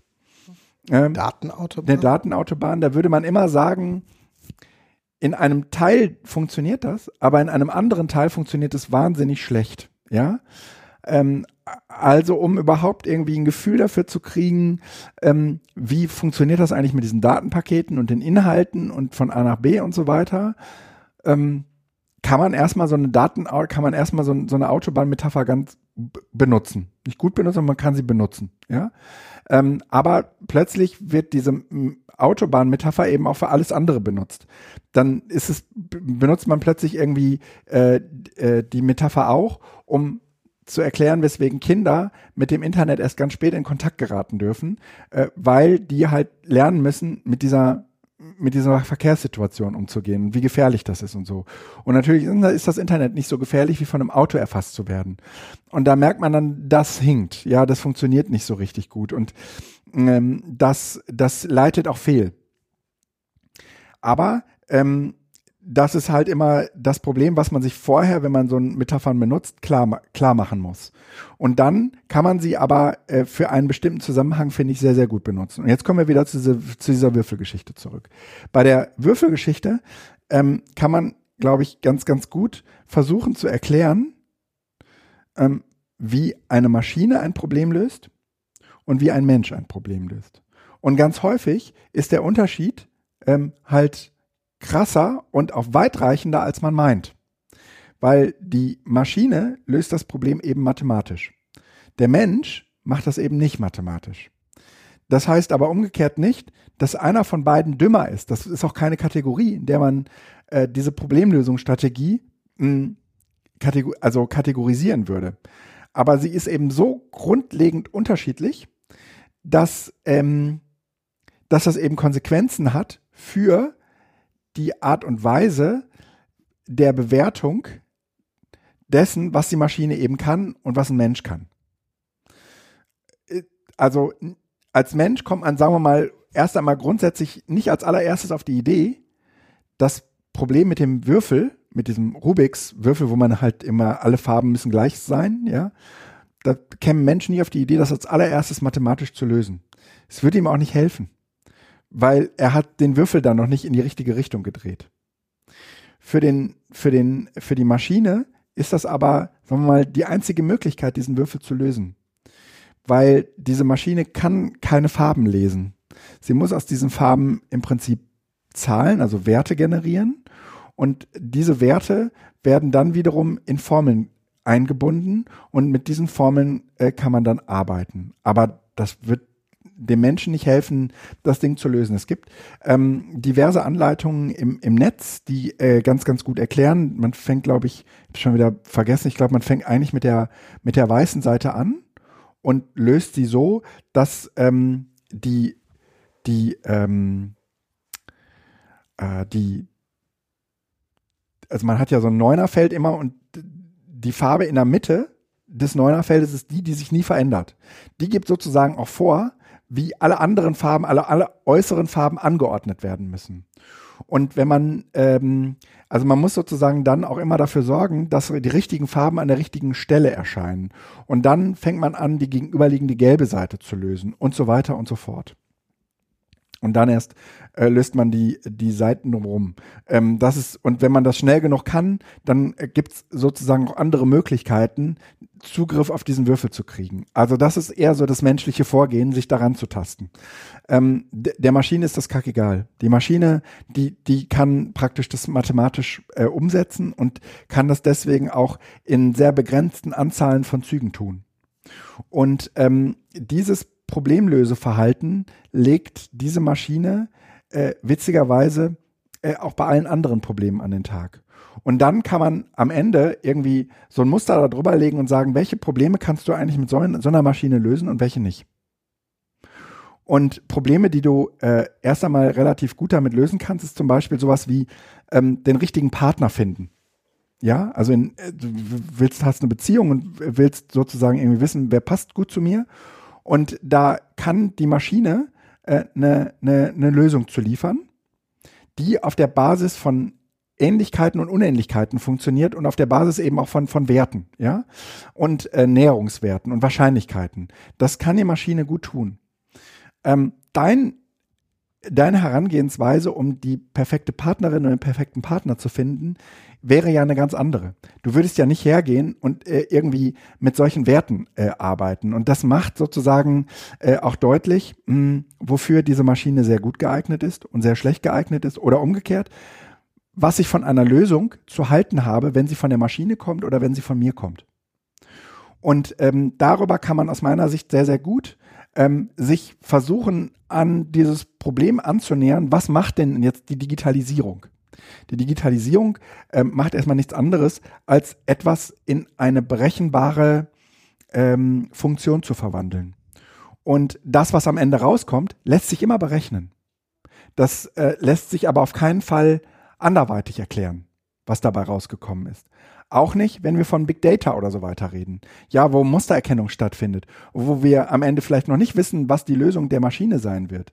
Aber wir werden am Ende diese Maschine, die Maschinenlösung mathematisch herleiten können. Und nicht auf der Basis von, ähm, sagen wir mal, Intuition und Intuition und, und so. Ja, das wird nicht funktionieren. Und das äh, ist aus meiner Sicht eine ne, ne große Hilfe in der Vorstellung dessen, was Digitalisierung eigentlich bedeutet. Und dafür ist die Maschine, also ist dieser, ist dieser Zauberwürfel, eine schöne Visualisierung. Also nicht, dass der, nicht, dass, dass sie, sagen wir mal, augenscheinlich dann vor einem liegt, Aber dass man das ganz gut mit, mit, mit dieser kleinen Metapher, also das ist eine, eine natürlich, ist eine Metapher, die ähm, jetzt nicht eine Metapher im klassischen Sinne etwas ist, was man nicht anfassen kann, also so ein Bildnis von etwas, ja. Ähm, aber sie ist ein guter Anlass, eine Art Gleichnis, äh, um sich, sagen wir mal, äh, einem, einem ja sehr schwammigen Begriff oder einem, einer sehr schwammigen Vorstellung von etwas zu nähern. Und trotzdem ist, sagen wir mal, dessen, ist die, ist, sind die Möglichkeiten dessen, äh, was dieser, diese Zauber, Zauberwürfellösemaschine, Zauberwürfellösemaschine, was die eben kann, sehr begrenzt. Also man kann diese Metapher eben nicht ausweiten auf, naja, dann ist jetzt auch klar, wie wir uns, also wie wir uns im Bezug zu medienkompetenten Kindern, äh, wie wir das machen müssen. Ja, da, da, da kann die Würfellösemaschine uns sichtbar helfen. Ne? Aber um zu verstehen, wie Digitalisierung tickt und was sie, was sie hervorbringt und was nicht und wie sie unsere Gesellschaft letztendlich eben auch formt und welchen Teil wir nicht von ihr erwarten können. Das kann man sehr, sehr schön mit dieser, äh, mit dieser Metapher erklären, finde ich, finde ich zumindest.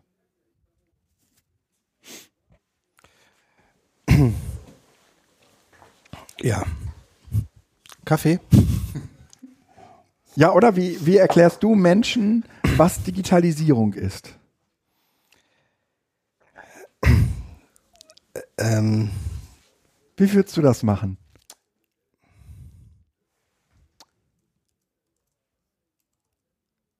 Ich werde tatsächlich, also ich hatte gehofft, dass ich ähm, viel mehr mit der Frage ähm, Schule im Zeitalter der Digitalität, ähm, Lernen im Zeitalter der Digitalität viel, viel mehr konfrontiert werde in meinem Alltag. Mhm. Ich stelle aber zunehmend fest, dass die Fragen, die ich bekomme, nicht sind, ähm, was macht das?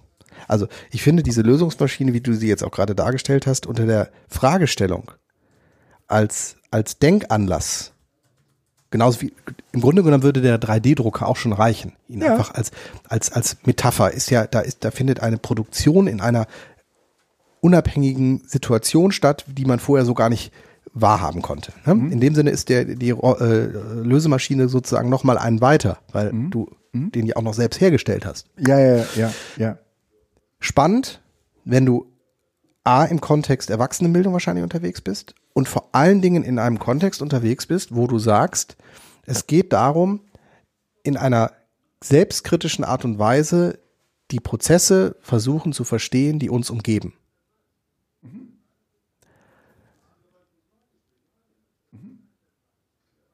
Leider ist diese Fragestellung keine, die in der allgemeinbildenden Schule irgendeine Rolle spielt sondern das, was bei uns die Rolle spielt, ist, ähm, schau mal, ähm, haben Sie gute Tipps für Apps im Unterricht? Ja.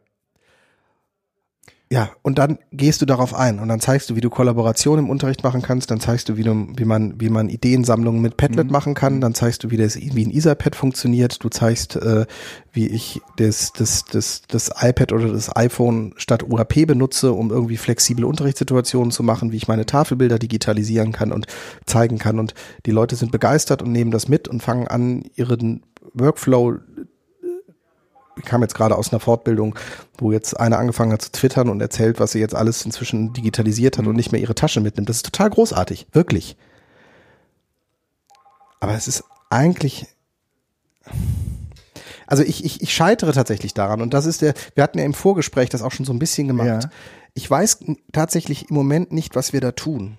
Also ich sitze ein wenig da und kriege mich nicht mehr verortet. Also vor, vor zehn Jahren haben wir diese De De De Debatte, ja, Debatte, Leitmedienwechsel und so weiter ja. intensivst geführt und haben gesagt, was hier passiert, ist etwas Neues. Das wird die Bildung revolutionieren. Es wird einen, einen Shift geben in der Vorstellung, wie Bildung ist und so weiter. Und ähm, wir sind inzwischen aber an dem Punkt, ähm, ich glaube, Joran hat das jetzt in Freiburg ähm, der große Verstärker genannt. Digitalisierung macht eigentlich nichts anderes, als bestehende Prozesse zu verstärken. Mhm. Und exakt das macht mir dann Angst, beziehungsweise ich sitze da und denke mir, ne, das, irgendwas, irgendwas läuft gerade gehörig schief.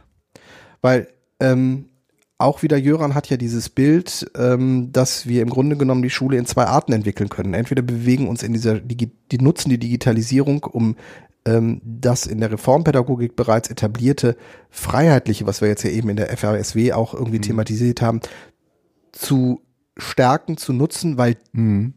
das mit Digitalisierung zusammen mhm. großes Potenzial hat. Mhm. Aber genauso hat ja das große Potenzial eine Entwicklung, die viel, viel mehr in adaptives Lernen reingeht, ja. die viel, viel mehr in die Richtung angeht, dass im Grunde genommen die Prozesse über Big Data analysieren, äh, welches äh, Arbeitsblatt wäre für diesen Schüler jetzt das Beste auf Basis von Erfahrungswerten und sonst was, Lernprozesse zu optimieren. Ja. Und diesen Scheidenweg, an dem sitzen wir im Moment.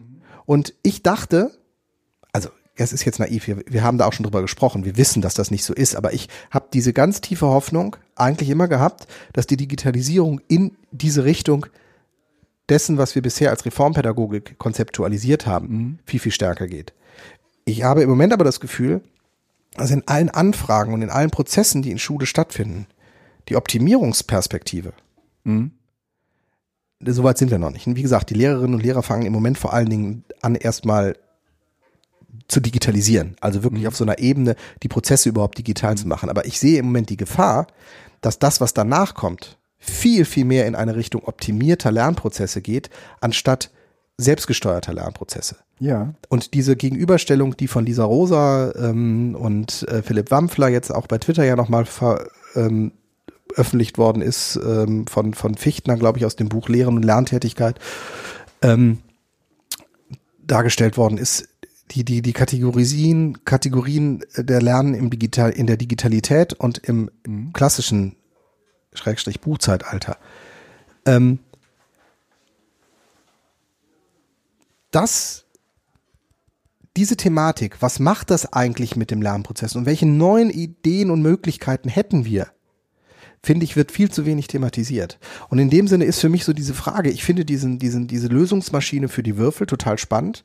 Ich habe, und das ist tatsächlich Reflexion, wo ich auch sagen würde, da passiert was, total Bock, mich da mal dran zu setzen. Mhm. Dann habe ich das bei mir im Büro stehen oder habe das bei mir im Ausstellungsraum, im Schulungsraum stehen und ich wüsste, es könnte keiner was mit anfangen. Und ich kann natürlich dann hergehen und sagen, warum können Sie damit nichts anfangen? Das, was hier passiert ist, was mich dazu gebracht hat, das zu tun, das ist ein Lernprozess eines Menschen, der ist über 40 Jahre alt und der hat Bock darauf, das zu machen. Warum? Warum habe ich Lust darauf? Warum finden Sie das gerade spannend, aber wollen eigentlich gerne wieder die App kennenlernen, die ja. im Englischunterricht ist? Ja. Und dieses, diese, dieses Gespräch müsste ich suchen, aber ich weiß, dass, ja. dass ich, ich, ich, an denen vorbei wahrscheinlich agieren würde wieder. Ich, ich glaube, dass diese Würfellösemaschine letztendlich nichts anderes ist als ein Kunstobjekt. Ja, so du fragst dich, was will der Künstler mir damit sagen? Ja, und dann passiert genau das, was ich gerade eben erzählt habe. Ähm, man, aber, man, man aber was, welches Problem löse ich denn im Rahmen der Schule mit der Lösungsmaschine des Würfels? Nee, es geht. Ähm, es hat nichts mit Schule zu tun, oder? Es, äh, äh, nee, es geht um eine Vorstellung. Also wir brauchen, also es gibt bestimmte Begrifflichkeiten, über die haben wir uns nicht verständigt. Und jetzt kann man immer sagen, naja, das ist aber auch eine sehr wissenschaftliche Herangehensweise eigentlich an ein gesellschaftliches Problem. Ähm, aber ich würde wetten, dass in diesem Fall der, der Kern des Problems in einem Missverständnis darüber besteht, was wir meinen, wenn wir Digitalisierung sagen. Aber was bringt das denn jetzt für meinen konkreten Unterricht? Ich muss jetzt ja Digitalisierung im Unterricht machen. Ja. Was bringt mir das jetzt, diese Diskussion? Mm, nix. Würde ich, würd ich sagen. Ja, würde ich sagen. Also, ne, also nein, das ist, das ist eine Diskussion, die man mit Leuten führt, ähm, die glauben, äh, das mit der Digitalisierung, ähm, das habe ich verstanden. Ne? Mal ganz, sollen wir uns in den Osterferien und wer vielleicht Bock hat, noch uns zusammensetzen und dieses Ding bauen? Im ja. Sinne von bis zu den Osterferien druckt sich jeder die Sachen aus, macht ein Paket fertig ja. und wir müssen dann halt nur gucken, dass man einmal die Sachen bestellt und dann irgendwie genau. in, in, in äh, zwei Monaten oder dann nach Ostern ähm, uns zusammensetzen, ja. weil man braucht jetzt ein bisschen Vorlauf ja. und dann äh, irgendwie so in drei, vier Muss Tagen zusammen, zusammenschrauben ja. und die Erfahrung zusammensetzen, weil das geht ja zusammen dann irgendwie besser.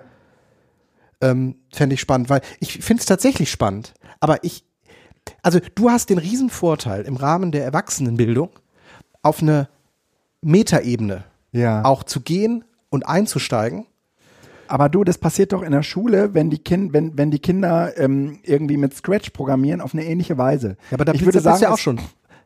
Such mal reale, passende Anwendungsfalle für die Programmierung mit Scratch. Das wird alles im Rahmen des Medienkompetenzplans, sechste Kompetenzfeld, zweite, Ja. dritte Kompetenzstufe irgendwo mal gemacht, damit man es gemacht hat. Aber es hat keinen Impact in den Schulalltag. Richtig, aber ähm, es, es geht ja in diesen ganzen Zusammenhängen immer darum, dass man irgendwie diesen Begriff Digitalisierung mit Leben füllen will. Und ähm, der, der, ähm, die Herangehensweise über, ähm, die sollen wenigstens, müssen nicht programmieren können, aber die sollen wenigstens irgendwie wissen, wie das geht. Damit ist implizit ja so ein wenig äh, die Hoffnung verbunden, dass ihnen klar wird, dass es sich um Rechenmaschinen handelt. Ja, das Problem an, an sehr, sehr vielen Programmierprogrammen ist aber, dass das nicht klar wird, dass die Maschine rechnet. Also in dem Augenblick, wo ich äh, eine Maus von A nach B bewege und äh, Pfeile setze und dann das und dann diesen und dann jenen, habe ich nicht gerechnet. Ähm, Ich ne? habe aber, ja gut, ich, Ne? Und da- da du hast sagen- schon in einer gewissen Weise eine Art Logik äh, da gemacht und programmiert im Sinne von Ja. Abläufe vorge. aber das, das ist weit davon entfernt.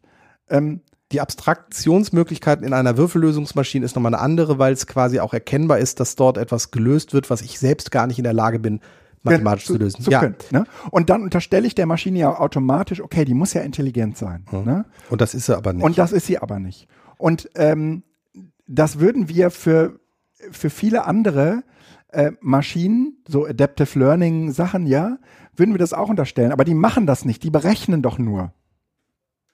Die berechnen doch nur.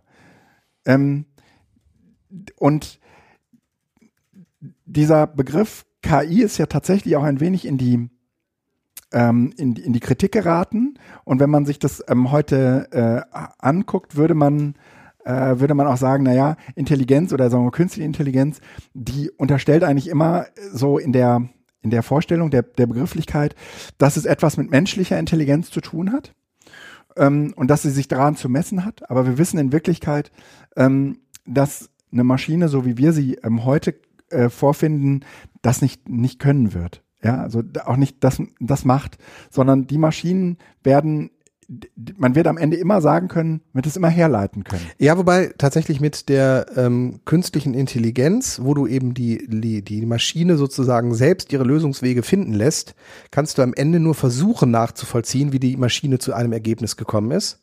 Weil die strenge Logik, Das sind Evolutionsprozesse, ja, ja. Eben ja. nicht mehr da Also die, Also die Art und Weise, wie, wie die Maschine Go lernt, ja. Genau, Oder, oder so. so. ja. Ähm, also die guckt sich halt irgendwie Go-Spiele an. Und das, die, die, die hat ja eine, eine Lösungsstrategie gefunden, die die Menschen vorher so nicht entwickelt haben, weil sie die Regeln streng nach Vorgaben durchgespielt hat und auf andere Lösungswege gekommen sind, Ja, wo die ja. Menschen hinterher nur, ach, wie sind die hier da? Also, das heißt, das ist ja die, die, die Datenforensik, findet ja inzwischen nicht mehr nur, also findet ja auch am re real arbeitenden Computer statt, weil die Entscheidungsprozesse, die zu be bestimmten Ergebnissen Ja. führen, nicht mehr transparent sind, weil sie der Computer in einer inneren Logik Ja. macht. Also ist aber eine andere Geschichte. Aber äh, dieser, diese Maschine wird das nur auf der Basis von Zahlen machen können. Ja, auch wenn eine Maschine Bilderkennung macht oder Bilder verarbeitet, dann macht sie das auf der Basis von Zahlen. Also sie wandelt das sozusagen in berechenbare Systeme um. Ein, ein Bild als solches wird die Maschine nicht erkennen. Nein, immer nur im Rahmen von mathematischen, ja klar, auf 1 und 0. Ähm, Und ähm, die, diese Vorstellung, dass wir mit der Digitalisierung eigentlich äh, unsere Welt berechenbar machen und letztendlich eben auch gerne eine berechenbare Welt hätten. Es gibt ja sozusagen auch gesellschaftlich, sagen wir mal, eine, ein, ein Rieseninteresse daran, ähm, Dinge berechenbar zu machen, ja, äh, und vorhersagbar zu machen damit, ja. Das äh, finden wir auf sehr, sehr vielen, das finden wir auf sehr, sehr vielen Ebenen. spannend wäre, die Würfellösungsmaschine als Synonym dafür zu benutzen, dass der chaotische, ungeordnete Würfel Mhm. Das Rohmaterial ist, was der Lehrer bekommt Ja. Und die Maschine ist dann der Wirf, äh, ist dann der Lehrer, Ja. der die so ordnet, dass am Ende das Gute da Ja, rauskommt. ja, ja. So, und dann ist die Frage, ist das eigentlich unsere Vorstellung? So, darüber könnte Und man kann das man, machen. und kann man das in einen Algorithmus, das heißt in ist- eine Mathematik gießen? wollen wir überhaupt die Mathematik als Teil des Lernprozesses sozusagen haben? Also auf dieser Ebene? Mhm. Ja, genau. Oder wollen wir das genau nicht haben? Ja. Und ähm, das geht aber auch wieder nur mit auf, auf, auf, auf dem gemeinsamen Konsens, dass die Digitalisierung damit nicht Teufelswerk ist.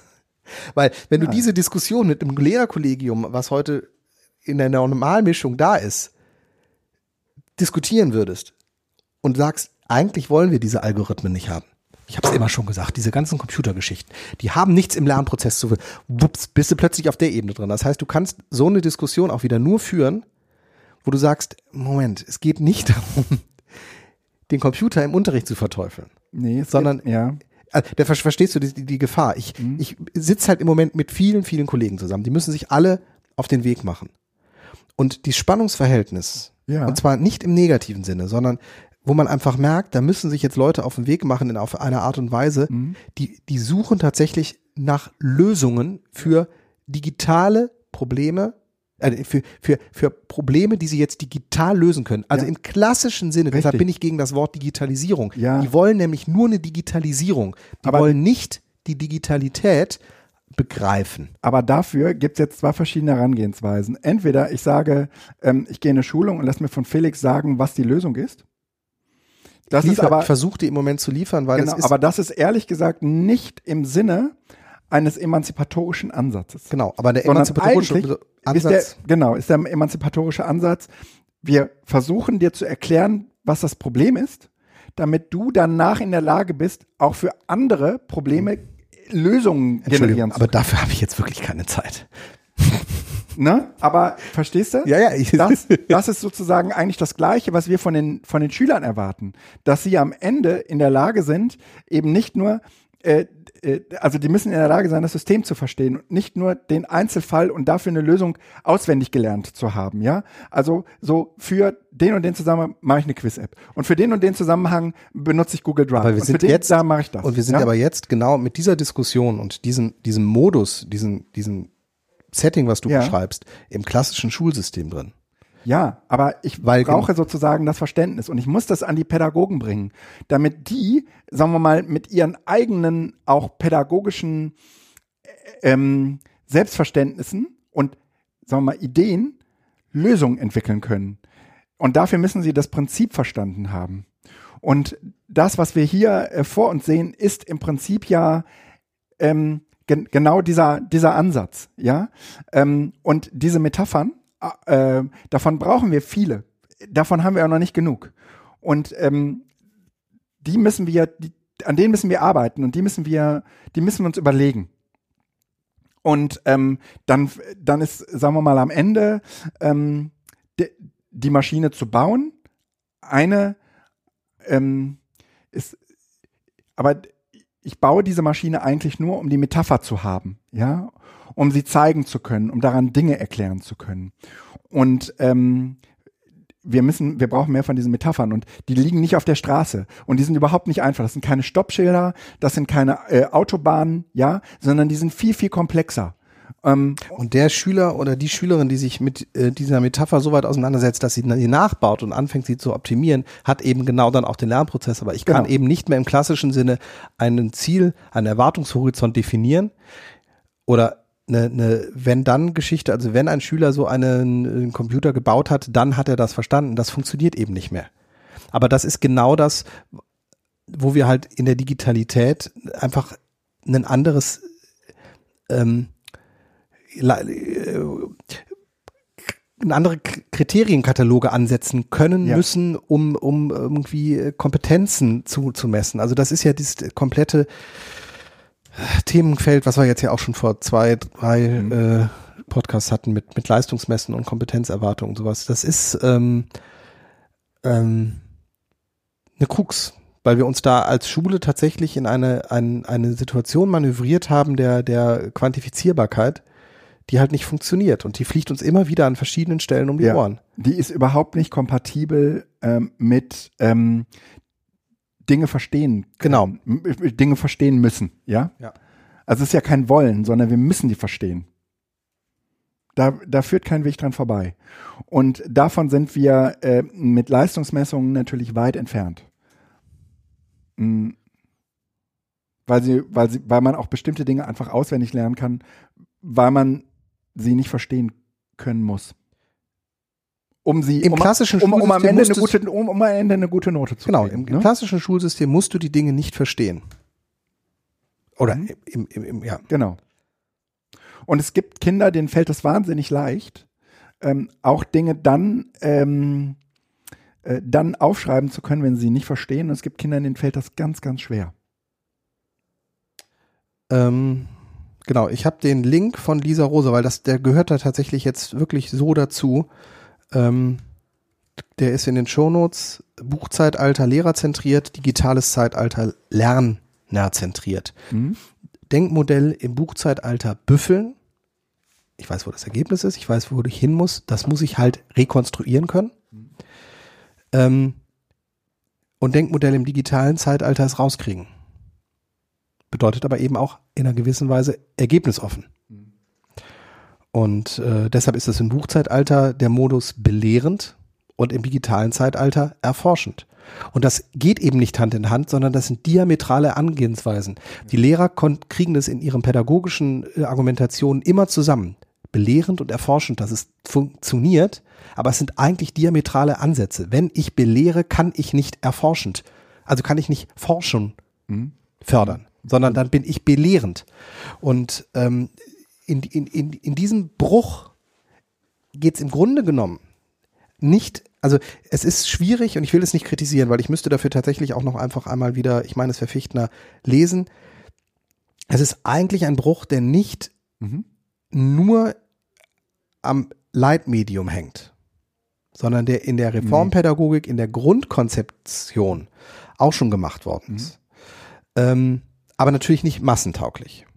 Und wir hätten jetzt im digitalen Zeitalter tatsächlich die Möglichkeit, uns von der Lehrerzentrierung zur Lernerzentrierung zu bewegen, weil eben der Lehrer als Materiallieferant in dieser Form nicht mehr nötig ist. Das heißt also, die Bedingungen verändern sich viel, viel stärker, um einen klassischen Bildungsbegriff im digitalen Mhm. zu shiften. Mhm. Aber dafür muss man das wollen. Und dann passt eben jetzt äh, Jörans Jör- Idee des, des äh, Digitalität als großer Verstärker, dass eben überhaupt nicht klar ist, wohin es läuft, weil es kann nämlich das Bestehende auch einfach nur noch verstärken. Also nicht nur verstärken in die positive Richtung, sondern auch verstärken in diese noch stärker lehrerzentrierte, noch stärker belehrende, noch stärker kontrollierende, dekonstruierende, alleinige, jeder für sich vor seinem Arbeitsblatt mit digitalen, äh, analysierten, äh, algorithmischen Le- äh, Arbeitsblättern. super digital. So. Super. Und in dem Sinne ist sozusagen dieses Sache Buchzeitalter, digitales Zeitalter etwas, Ja. was im digitalen Zeitalter das Buchzeitalter sogar in einer optimierten Version nochmal wiederfinden Mhm. man könnte, weil es nicht ein Naturgesetz gibt, dass die Digitalität die positiven Chancen, die in ihr ruhen, Mhm. Auch verstärkt, sondern es könnte auch das andere kommen. Äh, Ich habe jetzt dem Jöra möglicherweise etwas zu weit hinzugegriffen. Ich habe nur diese, Ja. dieses Bild des digitalen Verstärkers gehabt. Ich habe den Vortrag nicht gehört, äh, also im Zweifel bitte Jöran hören und nicht mich ähm, zitieren. Lass uns das mal aufgreifen. Du hattest das Thema Digitalpakt. Das lass uns als letztes Thema nochmal eben setzen, bevor wir zu den schönen Apps kommen. Ähm, wie lassen sich Probleme mit Geld lösen? Weil, das passt deswegen ganz gut, weil es natürlich äh, ein Problem ist, ähm, wenn der Digitalpakt ähm, jetzt Geld in die Schulen pumpt, um äh, Geräte anzuschaffen, aber keine, aber, aber nicht irgendwie äh, 100.000 Lehrer mehr einzustellen. Also Digitalpakt, ich glaube, wir haben das hier schon mal auch kurz besprochen, äh, ist ja dieser ähm, Digitalpakt Schule, äh, die Wanker-Milliarden, die vor ein paar Jahren durch den Mhm. Raum gingen, fünf Milliarden waren da im Raum, dann hieß es irgendwie drei Milliarden bis zu Ende der Legislaturperiode, dann hatte man sich geeinigt, dass überhaupt Geld kommt, dann hat der Bund aber noch reingedrückt, dass es irgendwie in Zukunft bei Förderprogrammen, weil es eine Grundgesetzänderung gibt, eine 50-50-Klausel geben sollte. Das heißt, es hätte die Möglichkeit bestanden, die Souveränität der Länder auszuhebeln, was Bildungsinvestitionen angeht, weil wenn der Bund einen Euro investiert, muss das Land auch einen Euro investieren. Das ist eine Einschränkung der Autonomie der Länder wäre das gewesen und deshalb hat der Bund wohl jetzt von diesen 50 Prozent für zukünftige Investitionen wieder Abstand genommen. Ich habe aber tatsächlich, das ist jetzt gerade vor zwei Tagen irgendwie als Entwurfspapier, als Kompromissvorschlag erarbeitet worden. Ich habe mir nicht durchgelesen. Spielt auch keine Rolle, aber darum geht es. Und ich würde jetzt mal ganz unabhängig davon, wie viele Milliarden da kommen. Es ist eh ein Fliegenschiss, Nummer eins. Wir haben, ich weiß nicht, 350, 400 Milliarden für die Bankenrettung ausgegeben und wir diskutieren über drei Milliarden bis zu Ende der Legislaturperiode für Schulen. Das ist ein Witz. So, auf der Ebene erstmal. Und trotz alledem ist es sind es Summen, die an den Schulen, die an den Städten möglicherweise ankommen, wo ich nicht weiß, inwieweit die Leute, die politisch dafür einstehen, dass dieses Geld kommt, sie überhaupt eine Vorstellung davon haben, zu was das führt. Wenn also Etats an einer Schule plötzlich über zwei Jahre möglicherweise verdoppelt oder verdreifacht werden können, um tatsächlich notwendig eine, eine Medienausstattung mal überhaupt zu produzieren, die beispielsweise digitales Lernen an den unterschiedlichen Orten überhaupt mal ermöglicht. Also dass man davon wegkommt, dass man sagt, wir haben irgendwie in der Schule mit 1000 Schülern ähm, 100 äh, äh, Laptops und Tablets dahin kommt, dass man sagt, wir haben 400, 500 Laptops und äh, Tablets, sodass man sagen kann, es ist überhaupt mal möglich, sowas zu tun. Oder Präsentationsmöglichkeiten, Beamer, Flachbildschirme in den Klassen, sodass neben der klassischen Tafel einfach auch solche Dinge einfach genuin nutzbar wäre. Ja, ja. Ich will gar nicht in diese Richtung, sondern einfach nur erstmal diese Dimension, dass dort, doch vielleicht kommentiere ich das noch ganz kurz, alles sinnvoll. Alles irgendwie notwendig. Damit wird die Welt nicht besser, aber alle, die wollen, können damit überhaupt erstmal anfangen zu arbeiten. Viele wollen gerne mal was präsentieren und können es nicht, weil keine Präsentationsmöglichkeiten da sind. Also von daher ist es tatsächlich irgendwie notwendig. Aber wenn es dazu führt, dass plötzlich zwölf, äh, die zwei- bis dreifache Menge an Etat für eine Schule zur Verfügung steht, wer kümmert sich denn um diese plötzlich hereinbrechenden Geräte? Ja. Das ist eine Dimension, wo ich halt jetzt als, als äh, Berater eines kommunalen Schulträgers da stehe und denke mir, wir haben, Wuppertal ist jetzt, eine Person, die macht bisher die Beschaffung. Mhm. Das ist jetzt einfach mal so Größenordnung. Mhm. Für alle Die Schulen. kümmert sich um das zur Verfügung stehende Geld. Genau. Also die Beschaffung sind dann insgesamt drei Personen weil, und vier, wenn man dann noch mal ein bisschen weiter sieht, wie das Auslieferung und Registrierung und äh, die Administration und sonst was. Aber die sind damit beschäftigt. Und sagen wir, die haben die Summe X. 100.000 Euro. Ich mache jetzt tatsächlich nur fiktive Größen, um keine Relation zu haben. Also einfach, die haben 100.000 Euro zur Verfügung, die sie im Jahr ausgeben für solche Sachen.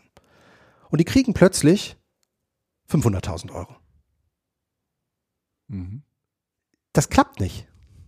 Ist zu wenig Leute, die das verwalten. Das ne? klappt überhaupt nicht. Das heißt, in dem Moment, wo die Schulen plötzlich nicht mehr im Jahr 400 iPads bestellen, Mhm. sondern 1200 iPads neben 400 Beamern statt bisher 100 Beamern und neben zweieinhalbtausend Laptops statt bisher 800 Laptops.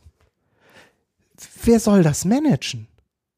Mhm. wenn du da auf der Personalebene nicht genauso die in dem Moment aufstockst, Ja. Ja. bleibt als einzige Lösung, du holst dir irgendeinen externen Anbieter, der für horrende Preise sagt, wir installieren jetzt in jedem Klassenraum ne, äh, ein digitales Board und da brauchen sich die Kommunen gar nicht drum zu kümmern, das machen wir. Und dann kostet so ein Board halt X, ist ja egal. Aber da ist die einzige Möglichkeit, wie sowas im Grunde genommen laufen kann. Es sei denn, und da hoffe ich jetzt drauf, dass in diesem Rahmen solche Sachen einfach auch schon bedacht werden, dass man sagt, es geht hier nicht um eine einmalige Spritze, Ja. sondern wir sichern ihnen in den nächsten fünf Jahren jährlich einen Etat zu, der bei der Durchschnittsschule ungefähr dazu führt, dass man den Etat verdoppeln kann. Mhm. Das ist immer noch herausfordernd, aber das ist mittelfristig zumindest eine planbare Größe. Mhm.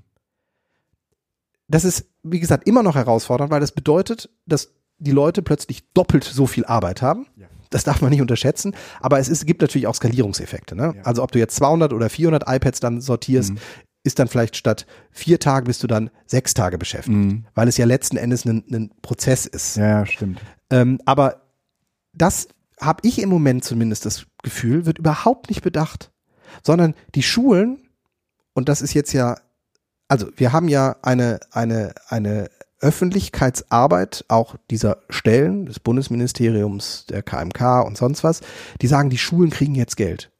Und die Schule setzt sich dann hin und sagt, oh super, es gibt jetzt also 5 Milliarden, dann teilen die das irgendwie durch 5000 Schulen und äh, oder 50.000, ich weiß nicht, wie viele Schulen wir in Deutschland haben. Und dann sagen sie, oh, da kommt ja für unsere Schule vielleicht 20.000 Euro raus. Die Schule bestellt das aber nicht. Das wird über Kommunen gemacht. Da wird auf Landesebene auch was abgetan. Das heißt, einmal ist diese Kalkulation, die Schule kriegt jetzt Geld, irritierend. Ja. Und zweitens hat die Schule überhaupt nicht die Infrastruktur, Ja, die hat sie jetzt schon nicht. also das zu managen, aber auch das zu bestellen. Der selbst wenn man jetzt sagen würde, wir würden geben dieses Geld sozusagen als Antrag wirklich an die einzelne Schule. Eine Ausschreibung vernünftig durchzuführen. Dafür ist, ist, dazu ist eine Schule nicht in der Lage. Das heißt, das muss von den kommunalen Schulträgern oder Ja, beziehungsweise von den ja. kommunalen Du meinst diese drei. Vergleichsangebote und so. Ja. Klar, kannst du ja nicht, du kann- du kannst ja nicht ausschreiben und sagen, ich, die gehen jetzt alle zum Saturn und kaufen sich dafür 2000 oder Ja, 5000 stimmt. Euro äh, Tablets. Das, das, das, das geht nicht.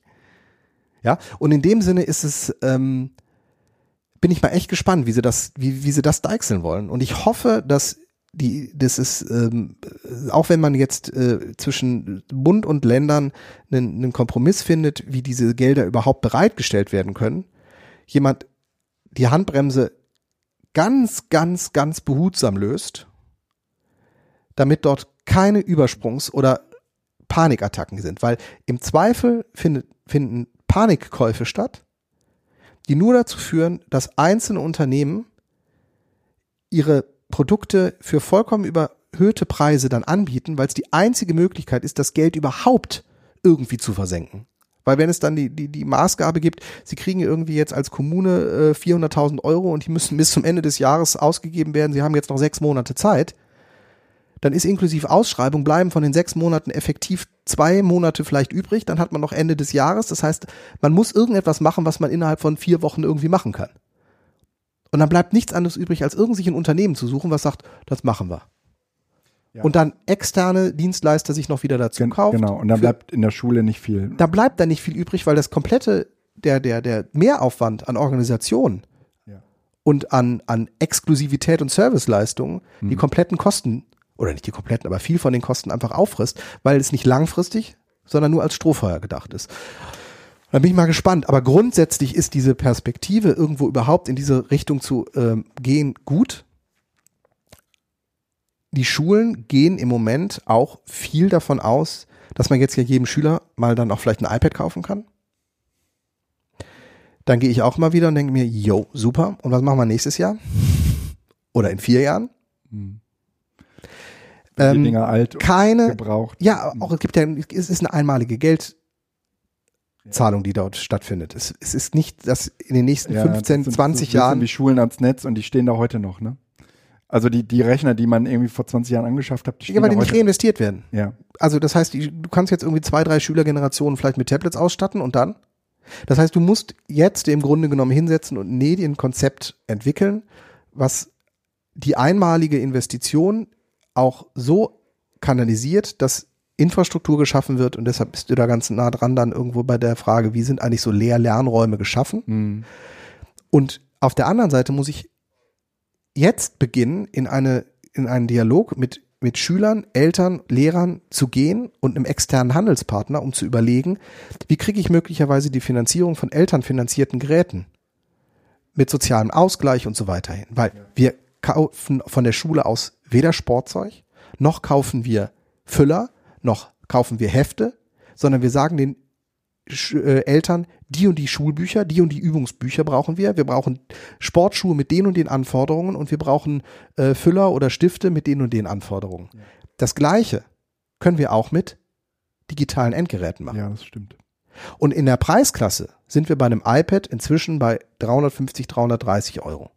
Also auch in einer Größenordnung, wo es zumindest für den Großteil der Mhm. Haushalte machbar ist. Wir brauchen immer noch eine, äh, eine, einen sozialen Ausgleich, wir brauchen immer noch irgendwo eine, eine Dimension, wo man gucken muss und so. Aber die Richtung geht. Sportschuhe für 100 Euro. ohne mit der Wimper zu zucken. Ja, das stimmt. Die 30, 40 Euro pro Halbjahr für äh, äh, Schulbücher Mhm. und Kopiergeld, ohne mit der Wimper zu zucken. Aber wir haben jetzt mit den beiden Dingen alleine schon ein halbes iPad. Und wenn man dann noch überlegt, was die Schülerinnen und Schüler eh, aber ich, gar, ich will auf dieser Ebene nicht, da sind wir, pusten wir alle ins gleiche Horn, aber das ist eine Ebene, die muss im Grunde genommen in den Blick genommen werden. Ja. natürlich haben wir diese blöde Diskussion darüber, sind iPads das richtige Lehr-Lernmittel? Natürlich. Ich weiß es nicht, aber es ist halt im Moment die einzige zur Verfügung stehende Alternative. Und so wie wir bei Laptops und Desktops eine Monokultur von Microsoft Office haben und das überlebt haben, so werden wir halt bei den mobilen Geräten, zumindest nach Stand 2019, eine Dominanz von iOS haben, zumindest im professionellen Umfeld. Und auch das werden wir überleben, weil letzten Endes spielen da drauf die Apps und die Frage, wie nutze ich diese Geräte, eine viel, viel größere Rolle als welches System läuft darunter. Natürlich. Und auf der einen Seite profitiert Microsoft mit seinem Office 365, auf der anderen Seite profitiert Apple mit äh, seiner Hardware und dem iOS. Who cares? Das ist nun mal das Spiel, was wir im Moment spielen. Wenn wir das nicht wollen, bedarf es einer politischen Entscheidung. Wir investieren einmal eine Milliarde Euro in ein Public School Open Source System, setzen Programmierer dran, die sollen das machen und ab dem gilt nur noch das. Können wir auch machen? Ja, ist aber eine politische Entscheidung. Aber solange diese politische Entscheidung nicht getroffen ist, möchte ich mich nicht auf dieses Klein-Klein, ob das jetzt iOS oder doch Die, sonst die was wird es nicht ist. geben. Die wird es nicht geben. Diese Diskussion gibt es. Nein, aber es wird keine Entscheidung dazu geben. Nein, aber ich will auch nicht, Das ist wie die europäische Suchmaschine.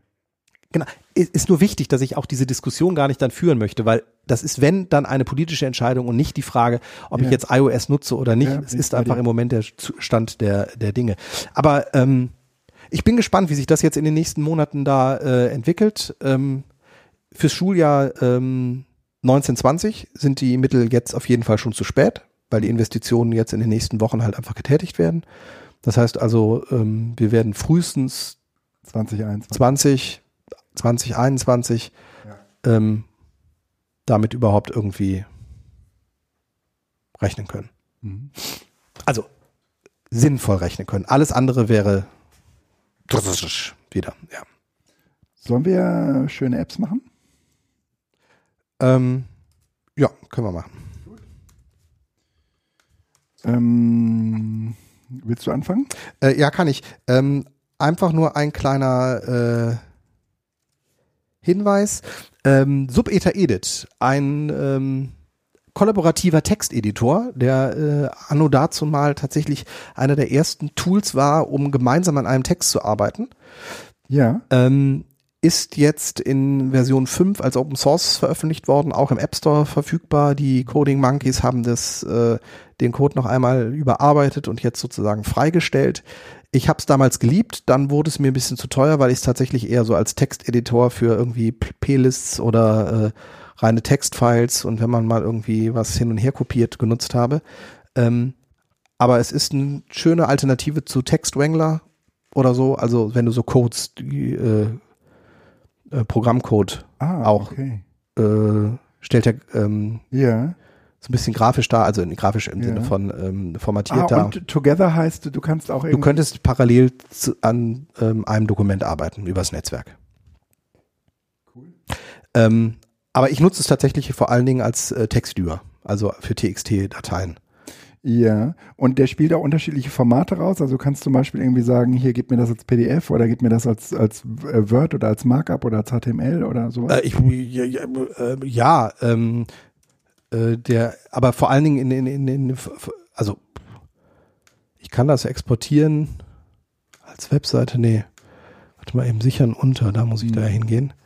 Ähm, nee, macht da reiner Text. Reiner Text. Mhm. Also es ist ein reiner Text, aber du äh, kannst Ja. halt sagen, welche Programmiersprache beziehungsweise welche, welche Ke Kennzeichnung du ähm, in dem Dokument hast und das Mhm. färbt er dir an. Mhm. Aber äh, klar, du kannst es als PDF exportieren, aber das ist tatsächlich, es ist eher Code. Mhm. Okay. Also reine TXT-Dateien und Code, beziehungsweise wenn du halt irgendwie auf deinem Raspberry Pi wieder irgendwelche Sachen machst, dann äh, kannst du es eben neben Nano oder äh, Vim auch mit äh, Subeta Edit Okay. öffnen. Das ist ganz praktisch. Äh, heute in meinen RSS-Reader gefallen ähm, eine schöne App, die Medienpädagogik Praxis vorgestellt hat. Ähm, und zwar ist es eine, eine App, um äh, filmische Gestaltungsmittel ähm, kennenzulernen, ähm, die in ungefähr so funktioniert. Ich habe sie selbst noch nie ausprobiert, sondern habe nur diesen Artikel gelesen, die ungefähr so funktioniert. Ähm, also du lernst etwas über Schnitte und ähm, du hast so ein so ein vorbereitete Filmsequenz und kannst sie an unterschiedlichen Stellen schneiden und kannst sozusagen gucken, was sie mit der Dynamik im Film macht. Mhm. Ähm, und das ist natürlich irgendwie so eine medienpädagogische Herangehensweise. Top Shot, okay. Ja. Ähm, aber es ist, es ist sehr schön, ähm, äh, weil es eben diese vielen kleinen praktischen Dinge zum Ausprobieren gibt, ja, um irgendwie zu gucken, was das macht. Und du musst dafür nicht direkt irgendwie einen ganzen Film haben, um, um dann irgendwie diese Effekte zu erzielen, sondern du kannst das hier so im Kleinen ausprobieren. Das gefällt mir ganz gut. Mhm. Ähm, ist von der äh, Landesanstalt, nee, ja. Landesanstalt für Medien. Aber äh, es ist auf jeden Fall ein Drittmittelgeber. Äh, ähm, genau, es, dahinter steckt jetzt nicht irgendwie ähm, irgendein Sony oder sonst wie äh, kommerzielles Studio. Mhm. Genau, sondern es ist Landesmittel. Ähm, Film und Schule. Ähm, keine App, sondern ein kleiner äh, Tipp. Ähm, ich bin äh, leider, weil es organisatorisch nicht anders geht, äh, rückfällig geworden und musste Nein, es ist, es ist